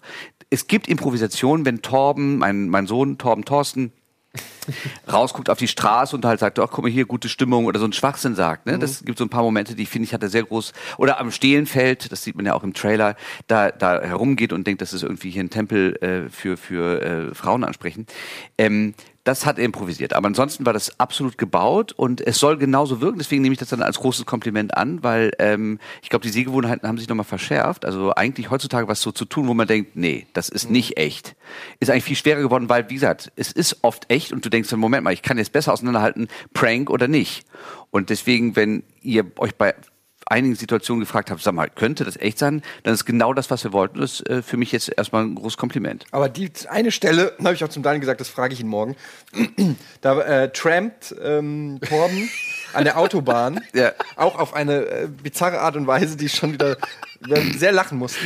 Ähm, und er steht äh, an der Straßen, äh, an der Autobahn und trampt halt. Und da habe ich mich gefragt, habt ihr die Autobahn abgesperrt oder, oder wie, habt ihr da wirklich ihn einfach gesagt, so stell dich jetzt mal dahin, mach das und Kamera drauf? Das war, das waren keine Statisten, die da lang gefahren sind. Die Autobahn war nicht abgesperrt. Äh, auch schwierig mit einem Film von 130.000 Euro. Ja, das war tatsächlich, sagen wir mal, ein Moment, wo, ähm, wo wir natürlich praktisch mit echten Autofahrern, die fahren vorbei und er macht seine Improvisationen sozusagen, aber das war auch geplant, was er da macht, so. Mhm. Ähm, und das stimmt. Die Autofahrer, ähm, wenn die sich erschrocken haben, dann würden wir uns entschuldigen wollen. Also er hat ja nichts Schlimmes gemacht, aber ähm, äh, ja, hätte ja auch sein können, dass da einer anhält, aussteigt und ihm auf die Fresse haut. Ja, auf der Autobahn, glaube ich, wäre es Ja. äh, unwahrscheinlich. Ähm, aber das stimmt. Das war zum Beispiel so eine Situation, dass, also das, was ich sonst normalerweise eigentlich tatsächlich auch nicht machen würde. Bei der Autobahn ging es nicht anders, weil wir können uns das, also es geht nicht. Wir Ja, können nicht eine Autobahn sperren in Berlin. Ähm, aber zum Beispiel äh, kam auch im Publikum, äh, jetzt gestern bei der Premiere oder, oder davor, ähm, kamen Fragen auf, so von wegen, hä, die Leute und die Frauen, die die dann ansprechen und so weiter. Wie könnt ihr das machen? Und da habe ich gesagt, Niemals würde ich jetzt eine echte Person in einer in eine echte missliche Lage bringen, um danach zu sagen, haha, komisch, wir sind Filmemacher und es war nur ein Joke. Weil das finde ich ätzend, das habe ich auch nicht bei Mux gemacht. Ähm, ich denke, das muss man dann schon in der Lage sein mit Schauspielern. Wir haben, finde ich, ganz großartige Schauspieler. Die Volvo-Szene zum Beispiel, ähm, ohne zu spoilern jetzt, ähm, die besonders ist. Ich weiß, dass sie, also sagen wir mal, es gibt, die wird gefeiert und die wird natürlich äh, verrissen, äh, verrissen weil sie äh, schwierig ist. Ähm, auf jeden Fall, diese Szene zum Beispiel, da hat unsere Casterin immer gesagt, das ist so eine Art Liebesszene. Ich finde da keine Frau, die bereit ist, das zu spielen. Wir haben ja kein Geld. Da finde ich nicht. Dann habe ich gesagt, das kann ich verstehen, aber ähm, versuch halt weiterhin dein Bestes. Und dann ruft sie mich irgendwann an und sagt, so, ich bin total verzweifelt, ich krieg's nicht hin. Ich mach's selber. Nee. So, das ist im Film. Was? Das ist die Casting. Das ist die Casterin. Oh mein Gott. also, ohne jetzt, da müsst ihr den Film sehen, um Ey, das echt? nachvollziehen zu können. Das Wie, wie lange ging das? Wie lange ging diese Szene? Also wie lange Äh, hast du das gefühlt fünf Minuten, aber sie ist, glaube ich, zweieinhalb oder so. Du meinst zu drehen? zu drehen, zu drehen? Ach, zu drehen. Also wir haben, glaube ich, drei Stunden gedreht. Das war schon auch eine Szene, wo man jemanden kaum Also, ertragen das Aber auch lustig, weil man konnte nicht, das war wie wirklich, so ein wir saßen da und ich, also wirklich, ich war fassungslos. Erstmal ich so, oh, mutig, krass. Und dann auch irgendwie fand ich dann immer diese Bemühungen, die sie dann irgendwie unternehmen und da musste ich wirklich schallend lachen. Mhm. Aber je länger es geht, umso unangenehmer wurde es dann halt auch irgendwie so, ne? Absolut. Also ich glaube, das ist auch. Ich meine, der, der, der Fickefuchs ist echt eine sehr schwarze Komödie und ich glaube, es ist total ungewöhnlich für einen deutschen Film. Deswegen glaube ich, haben wir auch nicht so eine richtige Kultur dafür. Ne? Wenn ich glaube, Belgier jetzt wäre oder Skandinavier, würde man sagen, okay, der hat er auf jeden Fall lustig gemeint. Vielleicht habe ich den Humor nicht so, aber verstehe ich halt nicht. Es ist eine andere Kultur. Hier ist halt so, glaube ich, wenn, wenn, wenn bei so einer Szene, ähm, die eckt natürlich an, weil man das absolut nicht gewohnt ist gerade von einer deutschen Komödie ist so ein bisschen ja wie eine albanische Pizza. Das passt erstmal nicht zusammen, finde ich. Also eine deutsche Komödie hat für mich einen sehr schlechten Leumund, weil ich immer denken würde, okay, jetzt wird's wieder so klamaukig und so weiter. Und jetzt ist das viel schwärzer, wie halt für mich belgischer Humor oder, oder österreichischer Humor oder skandinavischer Humor oder so. Wa- Was ich zum Beispiel bei der Szene, weil ich wurde heute Morgen ähm, äh, von einer Frau interviewt im Radio und dann, äh, die fand das halt nicht lustig zum Beispiel. Und ähm, dann habe ich gesagt, ja, wenn man den Humor nicht hat, dann verstehe ich, wie bei jeder Komödie, dann wird's knapp dann geht das nach hinten los. Die Szene zum Beispiel soll nicht provozieren, um des Provozieren Willens, sondern sie hat am Anfang, finde ich, eine Komik, spätestens wenn er die Mantel da drauf legt und so, wo man denkt, okay, das ist echt unverschämt, jetzt fange ich an zu lachen. Und dadurch, dass es so lange dauert, für mich war es so, dass ich irgendwann sehr traurig werde. Ich fand es wirklich traurig und ähm, habe auch in Berlin zum Beispiel jetzt bei der Premiere unheimlich viele Feedbacks bekommen, Übrigens von Frauen wie Männer. Frauen haben das, also haben dann übrigens eine viel kleinere Amplitude. Es gibt auch Frauen, die es dann nicht mögen oder die es lieben, aber bei Männern ist es so, geht gar nicht oder genial, so. Und diese Frau kam halt und meinte halt, das ist so, ähm, so rührend, weil man irgendwie denkt, boah, ich hab's kapiert, lustig oder hm, ein bisschen provokant, hm, will ich das noch weitersehen? Und dann, weil es weitergeht und es eine wunderschöne Musik ist und es ist wie so ein Ballett und so weiter, meint sie irgendwann, dass sie da fast angefangen hat zu heulen, weil sie sagt, es ist so erbärmlich und weil es ist eine Prostituierte, mit der versucht, irgendwie näher zu kommen. Und äh, dann verliert es alle Ekelhaftigkeit oder so. Und ähm, das fand ich, also, das war gewollt, dass man durch so verschiedene Aggregatzustände geht. Wir haben uns, wir haben uns auch, äh, also es gibt ja auch Kritiken, die werfen dem Film äh, Misogonie vor, die sagen, es ist sexistisch. Ähm, ist, äh, und wir haben uns auch überlegt, so was ist eigentlich die größere Message? Wir haben festgestellt, dann es gibt zwar keine positive Frauenfigur in dem Film, aber im Prinzip sind die beiden Typen ja auch nicht gerade positiv. Eigentlich gibt's nur Al- also wenn man das mal so sieht, ein sehr düsteres Gesamtbild, ähm, was der Film abzeichnet. Auf der anderen Seite ein Stück weit, gerade als Mann, kann man natürlich schon die ein oder andere Szene kann man nachvollziehen. Ähm, aber den ein oder anderen Dialog. oder den ein oder anderen Dialog und so. Aber es ist natürlich schon ein Film, äh, wo ich mir vorstellen kann, dass die äh, Sexismuskeule da ordentlich zum Einsatz kommt. Ähm, auch in den, in den äh, ich weiß jetzt nicht, wo es war, Spiegel oder so oder Zeit oder so, gab es auch einen äh, ziemlich äh, harten äh, Verriss und der war dann auch von der Frau geschrieben. Ähm, Nee, in äh, Zeit und Spiegel sind beides Männer. Ja, aber da gab es äh, eine, da gab's eine, eine Review, die habe ich auch gelesen, da meinte die Dame, man muss gar nicht großartig die Sexismuskeule Süddeutsche, schwingen, glaube ich. weil irgendwie der Film sich schon vorher irgendwie auszählt oder irgendwie sowas. Wie, was entgegnest du diesem, weil, also das, die Leute sagen, das sind äh, Männer, die nur mit ihrem Schwanz denken, deren eigenes, der, der, das einzige Interesse ist der nächste Fick, äh, was, äh, ansonsten äh, geht's da um nichts und so weiter. Was, ähm, was, was, was Ich, ich denke, wie gesagt, ich glaube, das ist, finde ich, also natürlich sehr, sehr, ähm, das ist für mich sehr spannend äh, zu sehen, wie, wie stark da diese Amplitude ist. Mhm. Da ist auf der einen Seite die Süddeutsche, das ist jetzt zum Beispiel Spiegel und dann schreibt die Süddeutsche der äh, wichtigste und komischste deutsche oder lustigste Film, deutsche Film des Jahres. Mhm. Wo ich so denke, wow, das freut mich natürlich viel eher als der Verriss. Andererseits kann ich den Verriss verstehen. Es ist ja nicht so, dass ich sage, wir machen eine sehr schwarze Komödie. Und dass das Leute in den falschen Hals bekommen, weil sie diesen Humor nicht haben, kann ich total verstehen. Ich wäre vorsichtig immer mit diesem, sobald man etwas sagt, das finde ich nicht lustig, ich, dann ist es auch frauenverachtend. Weil das ist so eine Sache, wo ich sage, das geht mir zu schnell und zu einfach und das finde ich auch äh, sehr anstrengend, weil es führt immer dazu, dass man irgendwo sich immer mehr so hinter so einer Mauer zurückzieht und Angst haben muss, was man sagt. Diese politische Korrektheit, die unsere Zeit natürlich wahnsinnig dominiert, weil alles wird aufgenommen, alles wird dokumentiert, so dass wenn man irgendetwas sagt, was ein bisschen ironisch, der Film ist hochgradig ironisch und wenn man das nicht versteht oder einfach nicht oder oder oder nicht gutiert, das ist nicht, weil die Leute doof sind, die ihn nicht mögen, sondern man kommt nicht rein in den Humor. Dann ist es für mich selbstverständlich auch zulässig, dass man sagt, ich kann damit nichts anfangen. Aber diese Keule, also ich hatte vor, nach dem Kino mal einen Typen und der meinte dann, ja, der Frau, Film ist frauenverachtend. Und dann kam eine Frau aus dem Kino und meinte, was sagst du denn da? Ihr werdet durch den Kakao gezogen. Ich finde es absurd. Ihr kommt richtig scheiße weg. Und ehrlich gesagt, für mich ist es sehr amüsant und aber auch natürlich auch sehr, also macht mich sehr nachdenklich, weil ich glaube, was der Film da über euch sagt, ist nicht, um euch zu verarschen, sondern weil er ernsthaft sagt, das sind Probleme, da sollten wir vielleicht wirklich drüber nachdenken. Und das ist, glaube ich, das, ähm, was ich versuche mit diesen beiden Clowns, diesen Figuren, die wirklich überzogen sind und die überhaupt nicht dazu dienen sollen, dass man sich mit ihnen identifiziert. Ein Porno durchgeknallter Sohn und ein äh, Vater, der immer noch denkt, er ist 20 und kann alle Frauen bekommen. Und diese, dieser restlichtige Vater, der mit seinem blinden Sohn jetzt irgendwie versucht, die Frauenwelt zu erklären, das ist für mich irgendwie wie dick und doof. Das ist für mich eine komische Versuchsanordnung. Und ähm, aber sie hat ich glaube, nur, nur Clowns haben irgendwie die Möglichkeit, was zu sagen, wo ich dann wirklich denke, wann mal, da muss ich jetzt aber doch drüber nachdenken, weil was er da meinetwegen sagt, ist nicht so ganz falsch. Und ich glaube, dass wir Männer wenig beziehungsweise ja sehr wenig über unsere Bedürfnisse, unsere äh, Nöte äh, überhaupt praktisch das nach außen tragen oder darüber nachdenken. Wir haben keine Frauenzeitschriften. Da wird in Frauen, und das finde ich gut, das haben, das haben die, und die reden über alles in ihren Frauenzeitschriften und über Probleme und Bedürfnisse und Analsex oder nicht und wie ist es mit den Tagen oder wie auch immer. Und es ist super, dass sie es machen. Wir haben das null. Wir haben Automotorsport. Und da glaube ich, ähm, also habe ich es auch in Köln bei einer Premiere erlebt, ähm, dass da Männer auf mich zukamen und meinten, ey, das tut so gut.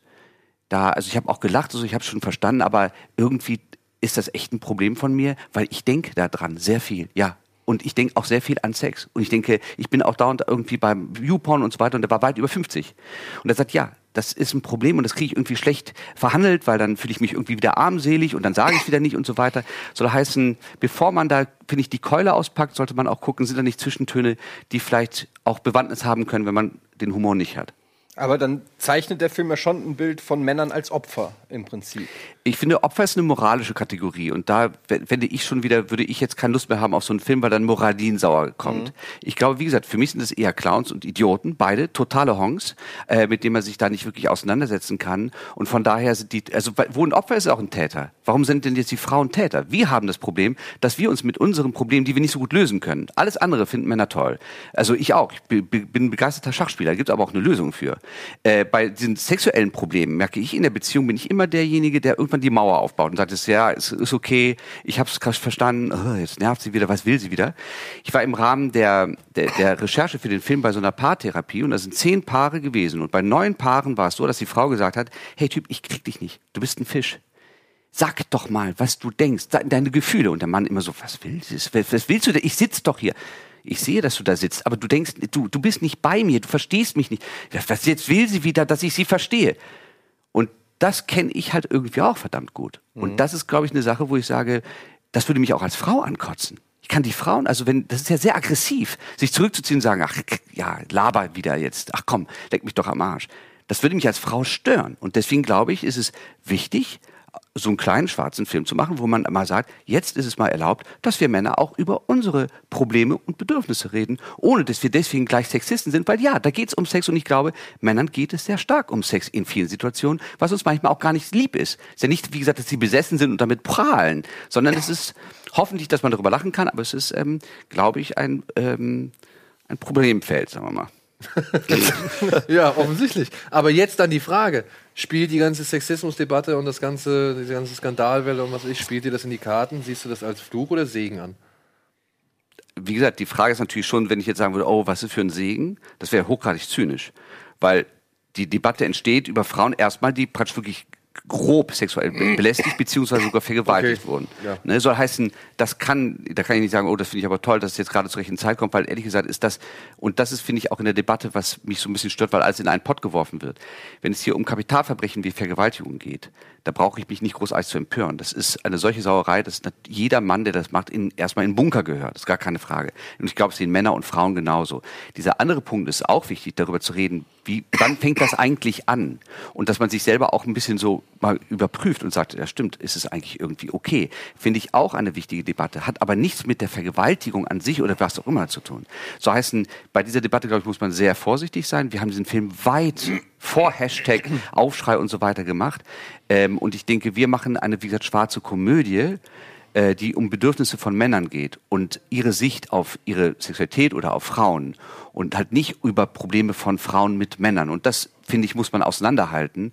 Ähm, aber sagen wir so, am Ende des Tages, wenn jetzt gerade Sexismus gerade so ein Wahnsinnsthema ist, werden wir natürlich mit diesem Film in Formate eingeladen, äh, Aspekte waren wir oder so, wo ich glaube ich sonst wahrscheinlich gar nicht drin gewesen wären. Und dann ist es natürlich ein Glück für einen Filmemacher, wir haben den Film wirklich low budget hergestellt, dass man mit diesem Film überhaupt so präsent ist. Dann kann man davon reden, dass wir da Glück haben. Aber wie gesagt, es wird uns gleich auch wieder vorgeworfen, dass wir uns irgendwie auf den PR-Zug aufsetzen, wo ich sage, tut mir leid, ich habe den Film, wie gesagt, schon weit vorher gemacht. Äh, Das könnt ihr mir nicht vorwerfen. Das ist dann halt so. Wir gehen gleich nochmal drauf ein, wie der Film ähm, auch finanziell entstanden ist. Ähm, mich würde nochmal interessieren, auch ähm, Torben, der ja auch so ein bisschen pornosüchtig ist und auch dauernd versucht, irgendwie seine Vlogs zu machen und äh, auch man merkt ja schon so, dass er, dass das auch so ein so ein Abgesang ist, auch so ein bisschen an die an die Jugend vielleicht von heute oder auch an die neuen Technologien, neuen Technologien. Ähm, du hast selber einen 15-jährigen Sohn, also ist das wahrscheinlich auch ein top aktuelles Thema. Ähm, wir sind ja auch beide schon Eltern und man fragt sich, die sind zwar noch ein bisschen jünger, aber da fragt man sich natürlich schon. Ähm, wir kommen aus einer Zeit, wo Porno noch nicht so allge allgegenwärtig war, wo es dann eben äh, tatsächlich noch der Quellekatalog sein musste oder so. Heutzutage ist es dann halt wirklich so, ähm, ja, es Musste. ist da und wie geht man damit um? Auch diese, ich glaube, im Film wird es auch gesagt, diese äh, Generation Selfie-Arschlöcher oder so, fällt, ich weiß nicht, nicht mehr genau. Äh. Arschlöcher nicht, aber dieses, Sel- ja, das hat der Vater. Genau. Diese, meine Generation kam, kam mir intelligenter vor. Genau. Und das halte ich aber auch für eine, also sagen wir mal, Behauptung. Hältst du für eine Behauptung? Ja, total, Ja? total. Also es gibt nichts Schlimmeres als die Gener- Generation, die immer sagen, oh Gott, äh, früher war alles viel besser und jetzt äh, die Pornogeneration. Aber vielleicht ist es ja trotzdem, vielleicht, vielleicht haben es zehn Generationen davor zu Unrecht gesagt und eine bei der einen jetzt stimmt. Das könnte natürlich sein. Das wäre dann ein historisches Novum. Es wird immer schlimmer. Ne, darf man ja nicht vergessen. Die Zukunft war früher auch besser. Also deswegen finde ich, bin ich da total hell, hellhörig, weil ich das immer so auch nervend finde. Ich zum Beispiel würde sagen, ich glaube, dass ich mit, mit, äh, mit dieser Möglichkeit auf einem Klick allen äh, wahnsinnig viel Frauen weltweit beim Sex zugucken zu können, viel schlechter umgehen kann als jemand, der wahrscheinlich damit äh, aufgewachsen ist wie mein Sohn. Weil der war zehn, als wir irgendwie auf Kinox uns Filme angeguckt haben, und dann hat er irgendwann gesagt, Papa, jetzt kommen wieder die nackten Frauen. Und ich guckte hin und denke mir, ach du Scheiße, irgendwie härteste Sachen, so mit gespreizten Beinen und so weiter, wo ich so dachte, oh Gott, des Willen, das nervt. Und hab's dann weggemacht und so, und dann haben wir unseren Film geguckt und ich dachte immer, Mann, das ist so krass, dass der so, ich kann ihn davor überhaupt nicht beschützen, kann machen, was ich will, der, der wird es immer so. Aber die Art, wie er damit umging, war für mich auch irgendwie so befreiend, weil er das irgendwie so, ja, da kommt das wieder, das will ich aber nicht sehen und so weiter, wo ich so dachte, es ist nicht nur ein Riesenproblem. Wo ich bei dir bin, das glaube ich auch schon, das macht auch Sachen kaputt, auch sichtlich in der Generation und damit werden die auch Probleme haben und ich glaube auch, dass Torben total realistisch gezeichnet ist. Wir zeigen gar nicht viel Pornobilder in diesem Film, ne? es wird dann auch immer so, Also das wundert mich halt auch, ne? Also wie du eine FSK 16 Freigabe gekriegt hast äh, mit den Szenen drin, die du da drin hast.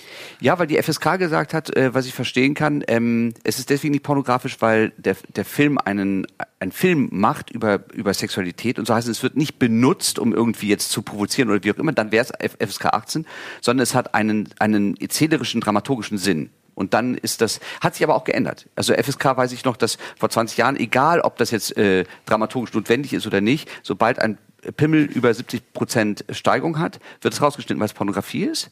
Da gibt es ganz klare sozusagen Quotendinger. Gibt's Ja, halt mit dem Geodreieck. ah, das Ja. sind, haben die gut gemacht. 69 Prozent, 16 ist ab 16. genau, so um Ja. den Dreh stellt man sich muss das vor. vorstellen. Und das hat sich jetzt äh, tatsächlich geändert. Hat dein Sohn den Film gesehen? Ja, jetzt in Berlin hat er den gesehen. Der mit 15. Jetzt ist er ja 15.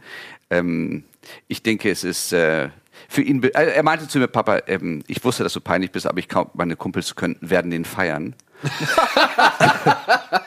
Und das war für mich irgendwie ein großes Kompliment, weil ich denke, es ist nicht so leicht, seinen Vater in dieser Rolle zu sehen, weil ich weiß ja schon damals, ich habe mir so eine Glatze geschnitten, die sieht auch noch furchtbar aus im Film. Also es wäre für mich ein totaler Kritikpunkt. Ich finde, es sieht überhaupt nicht echt aus. Und ich habe mir extra die, die schön schneiden lassen beim Starfriseur, damit es echt aussieht und so.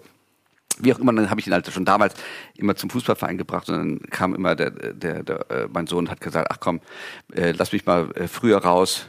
Die müssen dich jetzt nicht wieder sehen, weil der Trainer hat gesagt, du siehst aus wie ein Kloschar, so in der Art. Ja. Aber ich meine, für deinen Sohn, der kennt dich ja dann Natürlich. äh, die ganze Zeit und weiß, wie, wie der echte Papa ist. Für den ist es noch was anderes. Wir haben den Film gestern gesehen. Ich habe zum Daniel gesagt, ich bin gespannt, wie der morgen aussieht.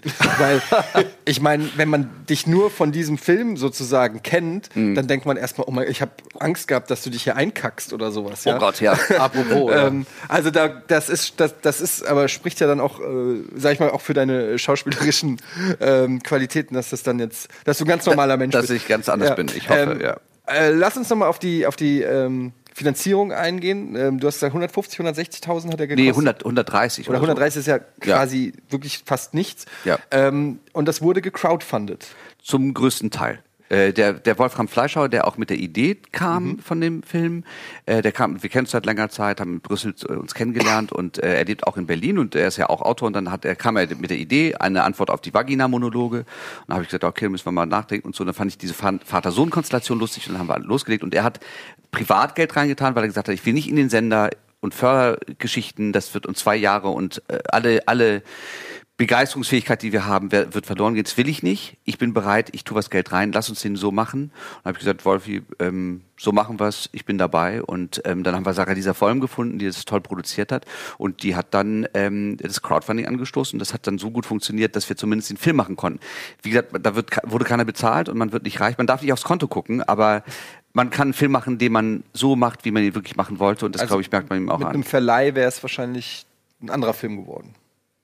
Ach, ich weiß nicht, ob ein Verleih, also ich glaube generell, wenn man so einen Film macht, ähm, der, der an Grenzen geht, dann hat jeder die Grenzen woanders. Ich kenne auch Leute, die, die mir gesagt haben, es hätte noch viel weiter gehen können und so weiter, wo ich sage, nee, für mich, also darum geht es ja auch nicht, sondern ich glaube, es ist dieses Changierende. Ich glaube, was das übrigens verstörend ist, ist weder das Pornobild noch, dass man da irgendwie der Rocky sich dann übergibt oder so, sondern ich glaube, diese, die Art, wie das erzählt ist, dadurch, dass ich nicht, dass ich jedes Mal denken muss, Warte mal, wie ha- verhalte ich mich dazu? Wie ist das jetzt gemeint? Soll ich eigentlich darüber lachen oder nicht? Das ist das Verstörende. Weil normalerweise, glaube ich, ist es ganz oft so, dass ich genau merke, unterbewusst, das ist jetzt meinetwegen komisch. Ich muss es nicht komisch finden, aber ich weiß, es ist so gemeint. Wenn ich nicht weiß, wie ein Film gemeint ist, dann, glaube ich, verstört mich das, weil ich die ganze Zeit immer denke, Das ist exakt so, wie du sagst. Wir haben den geguckt und wir haben wirklich teilweise wirklich richtig laut gelacht. Und danach haben wir uns fast schon ein bisschen schlecht gefühlt und so überlegt. Ich habe eben noch zum Daniel gesagt, ich weiß nicht, habe ich gerade über den puren Sexismus gelacht oder ist es eine schwarze Komödie oder Satire? Ich weiß es, ich kann es selber noch nicht für mich deuten, ich kann es nicht hundertprozentig interpretieren. Ich kann nur sagen, ich habe ich hab wirklich laut lachen müssen. Und ich weiß nicht, ob ich mich dafür schuldig fühlen sollte oder nicht, ob ich ein Schwein bin oder nicht. Ich, ich kann es selber nicht einordnen. Ich, ich, es ist, wie gesagt, es ist ein, ein Film, der auf jeden Fall polarisiert und sicherlich Leute geben wird, die sagen, ist nicht, ist nicht meins, ist nicht mein Geschmack, ist nicht mein Humor.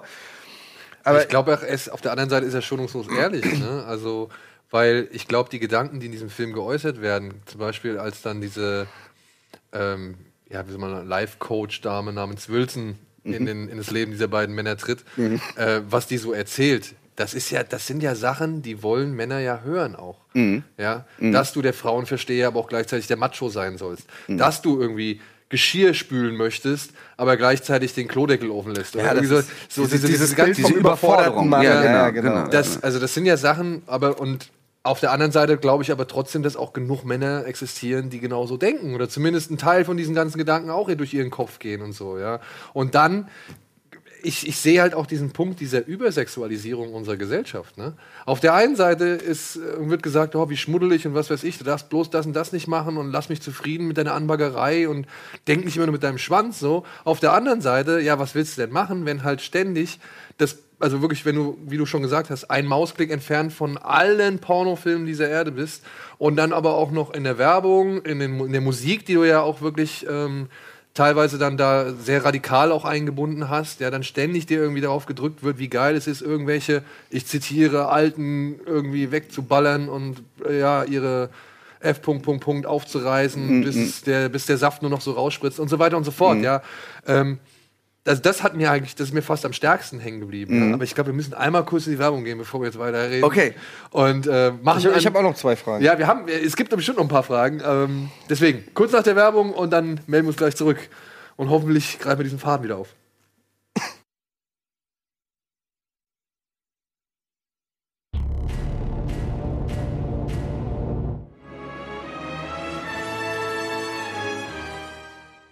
So, willkommen zurück zur heutigen Ausgabe, ganz in dem Zeichen von Sex und Provokation. Sage ich jetzt einfach mal so. Jan Hennig, Stahlberg, unser Gast heute. Wir haben gerade darüber gesprochen, ja, was dein Film alles für Themen behandelt. Äh, ich habe jetzt unter anderem halt, was mir halt besonders stark aufgefallen ist, halt diese Übersexualisierung, dass das so ein großes Thema ist. Was, mich, was ich mich aber trotzdem frage, nachdem wir diesen Film gesehen haben, ich sehe diese zwei, ich sag jetzt mal Idioten, ja, die da versuchen, ihre verschiedenen Lebensanschauungen auf die Welt drauf zu kotzen, so, ja. Und ich sehe zwei Männer, die halt vollkommen fehlgeleitet sind, ja. Sei es jetzt durch ihre eigene Überzeugung oder sei es jetzt, weil die Umwelt ihnen das so vorgegeben hat. Und aber, und das ist so, was mir dann halt später im Film aufgefallen ist, ich sehe dann halt auch Vater und Sohn, die sich vorher nicht kannten und jetzt zueinander finden. Und das fand ich irgendwo ganz sympathisch. Da sind zwei Deppen vielleicht, ja, die einfach auch nur die ganze Zeit Scheiße von sich geben. Aber ich fand es irgendwo sympathisch, dass diese beiden Menschen, die sich vorher nicht kannten, jetzt so, wie so, so plötzlich so ein gemeinsames Feld haben, das sie beackern können, dass sie halt auch zueinander finden, ja, Mhm. obwohl ja, obwohl deine Figur ja eigentlich trotzdem der größte Egozentriker überhaupt ist. So, ja. Das ist ein Autist. Ja, genau. Absolut. Aber und, und dann kommt irgendwann im Film kommt so ein richtiges Drama da rein, ja, wo ich mich halt gefragt habe, kommt ein deutscher Film nicht ohne so ein Drama aus? Also du hättest ja eigentlich die komplett in die, weiß ich nicht, letztendliche Sexistenscheiße reiten können, aber du hast jetzt noch fast so eine richtig sentimentalische, äh, sentimentale und, und auch ja, fast schon traurige Geschichte noch mal mit da reingepackt. So. Also wir waren uns am Ende irgendwie, haben uns gefragt, okay, das, das, das Sexismus-Thema oder das Sexthema in allen Ehren, Geschlechterkampf und so, aber dieses Drama haben wir halt nicht so ganz ergründen können. Ja? Also wir wussten nicht so wirklich, ob wir uns am Ende jetzt irgendwie noch schlecht fühlen sollen. Oh Gott bewahre. Nee, also, also dann, dann ähm, äh, ist das für mich dann da in diesem Moment dann zu ernst rübergekommen, weil ich glaube, äh, also diese Vater-Sohn-Geschichte finde ich ist eine ist eine schöne Vorlage, weil es eine, eine, eine, Spielwiese von politischer Unkorrektheit gibt. Weil natürlich die archaische, das archaische Vorbild ist der Vater, der seinem Sohn erklärt, wie die Welt läuft. Ähm, in unserem Fall haben wir einen völlig bescheuerten Vater, äh, der übrigens in meinen Augen nicht nur Scheiße erzählt. Das finde ich das Spannende, weil sonst kann ich mich, glaube ich, dann wäre es so ein Dump- und Dumber-Humor, also wo ich merke, hey, Jokes oder One-Liner über Frauen. Ich glaube, was die wir sagen, ist viel intelligenter, weil ich glaube, es ist nicht so doof. Ne? Also ich hoffe, dass man immer wieder darüber nachdenken muss und sagt, oh, das stimmt vielleicht dann doch, auch wenn nicht alles immer stimmt. Aber ähm, das erzählt halt immer der Vater und ich denke, diese, die, die, dieses Bedürfnis von Torben, dass sein Vater ihn anerkennt, wo er ihn ja auch immer falsch nennt, ähm, das ist, glaube ich, ja nachvollziehbar für jeden. Und für uns ist, äh, also wir wollten kein Drama erzählen, weil für mich bedeutet Drama sofort irgendwie Sentimentalität. Der Film hat eine Traurigkeit, definitiv. Aber ich finde, diese Traurigkeit hat er im Prinzip von Anfang an, weil diese beiden Figuren unglaublich einsam sind. Ich finde es komisch, weil, wie gesagt, über Einsamkeit, also ich finde, das Leben ist eh eine Tragödie, ist so, aber die einzige, über die man lachen muss. Oder sollte. Weil wir haben keine Wahl. Wir leben dieses Leben und es ist halt nicht so lustig, weil das Ende kommt. Rocky will im Prinzip ja nicht sterben. Und äh, er kann es halt, es ist Philip Roth-Syndrom, das habe ich mir ja auch nicht in dem Sinne ausgedacht. Das gibt es. Und ich habe immer Angst, wenn ich diese Bücher von Philip Roth lese, die ich großartig finde, aber immer denke, oh Gott, hoffentlich geht's mir so nicht mit 80 immer noch zu denken, die Er liest auch, 20-Jährigen. glaube ich, in einer Szene ein Buch, ne? Er liest das Buch von Philip Roth, genau, als, als Zitat.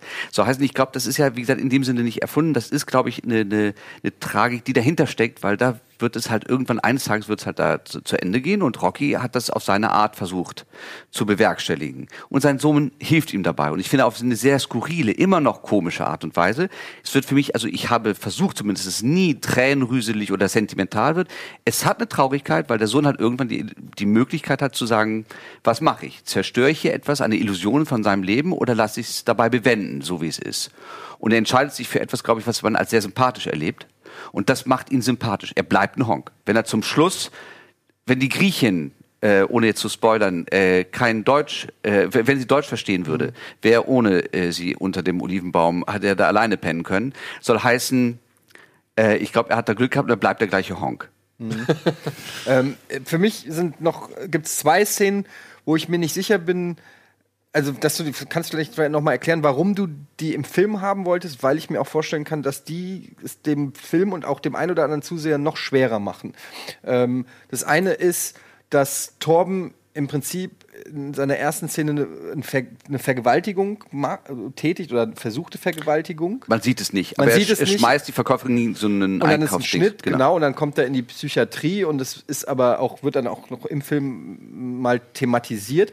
Das hängt so ein bisschen, habe ich das Gefühl gehabt, über dem Charakter wie so ein Damoklesschwert, weil es ihn halt am Ende des Tages ist er halt doch ein Straftäter, äh, ein, eine versuchte oder eine, eine Mhm. Vergewaltigung. Das macht's irgendwie, das nimmt's mir so ein bisschen äh, als Zuschauer schwer, noch für ihn Empathie zu empfinden, Mhm. obwohl er dann eben ja am Ende sogar noch äh, sympathisch eigentlich äh, sympathisches macht und man ihn ja auch irgendwie Nachvollziehen kann. ja auch sein Verhalten, er ist nicht der hellste, aber man kann irgendwie, er sagt ja selber, ich bin ehrlich im Film und das ist er eigentlich auch. Auf Seine Art ist zwar plump und, und dumm vielleicht, aber sie ist im Prinzip und ja, aber sie ist im Prinzip grundehrlich. Das ist die eine Szene und die andere ist dann auch mit Torben die Mahnmal-Szene, ähm, wo Ja. er bei, bei dem ähm, Mahnmal in Berlin ist und äh, für ihn ist das quasi ein Sextempel, weil äh, ich habe natürlich die, Lustgarten, ja. Lustgarten. Ich habe das natürlich, man kennt ja auch die Kritik daran, dass, dass äh, die jungen Leute das für ihre geilen Selfies benutzen und wahrscheinlich, ich kenne mich da, jetzt- war, war da noch nie und weiß nicht, wie es in Berlin ist, aber ich kann mir schon vorstellen, dass da auch nachts rumgeknutscht wird und was weiß ich. Ähm, aber das sind natürlich Szenen, die natürlich in, äh, ins deutsche Kritikerherz schießen. Natürlich. Ähm, und da frage ich mich, was war für dich der Anlass, diese beiden Szenen dann auch so drin zu lassen? Ich, ich könnte mir vorstellen, Also- ohne die beiden Szenen würdest du direkt zwei von fünf bessere Kriti Kritiken kriegen. Ach, wir, wie gesagt, ich glaube, wir haben sehr, sehr unterschiedliche Kritiken bekommen, aber wie gesagt auch so euphorische und bejahende Kritiken, die halt genau das unterstreichen, dass sie sagen, endlich ein nicht rundgelutschter Film. Ein Film, der Ecken und Kanten hat und sehr weit geht, aber in, bei den Kritikern halt so ankam, dass sie gesagt haben, das ist wichtig und unglaublich komisch. Und nochmal, ich finde zum Beispiel die Szene im Stehenfeld unglaublich komisch. Natürlich ist sie politisch inkorrekt, weil es ein Vollidiot sein muss, der das Mahnmal in Berlin als Lustgarten interpretiert. Aber wie Franz Rogowski das spielt, finde ich unglaublich komisch. Und ich glaube, äh, dieses darf man darüber lachen? Das ist für mich eine Sache, da muss ich sagen, merke ich, werde ich sehr irritiert. Weil ich finde, Humor ist zulässig oder ich finde es sehr schwer, wenn irgendwie so diese Humorpolizei kommt und sagt, darüber darf man aber jetzt nicht lachen. Ich glaube nicht, dass wir Rassisten sind oder Antisemiten, weil wir einen Honk zeigen, der das völlig falsch versteht. Der Filmemacher zeigt einen Idioten, der das Mahnmal nicht verstanden hat. Das kann man komisch finden oder nicht komisch. Aber wir machen uns nicht über den, die, die Shoah lustig oder was auch immer da äh, äh, ähm, äh, im Zweiten Weltkrieg jetzt ähm, passiert sein soll so, oder ist. So soll heißen, das ist, glaube ich, sind zwei Paar Schuhe. Das habe ich übrigens auch noch nicht jetzt gehört. Auch selbst bei den Verrissen noch nicht, dass wir jetzt auch Antisemiten sind. Kann vielleicht aber auch noch mal kommen. Hab ich auch, Und das andere ähm, mit dieser mit dieser Vergewaltigung am Anfang, äh, wie gesagt, es ist, man sieht es alles nicht und so weiter. Aber wir wollten, wir haben es ja bewusst so gemacht. Wir haben es ja so äh, äh, uns überlegt, was kann uns von Torben so weit wegbringen, dass ich als Zuschauer nicht eine Sekunde den Eindruck habe, ich soll mich mit dem identifizieren. Und genau deswegen macht er etwas, wo ich sage, damit kann ich mich nicht identifizieren. Das geht zu weit. Weil ich erstmal praktisch als Zuschauer sagen, sagen kann, okay, nee, der Typ geht ja gar nicht, was soll denn das jetzt? Und es ist sogar ein bisschen so, so ein Seidelhumor, ne? Also so ein bisschen, geht das jetzt in so ganz böse Ecke und so weiter.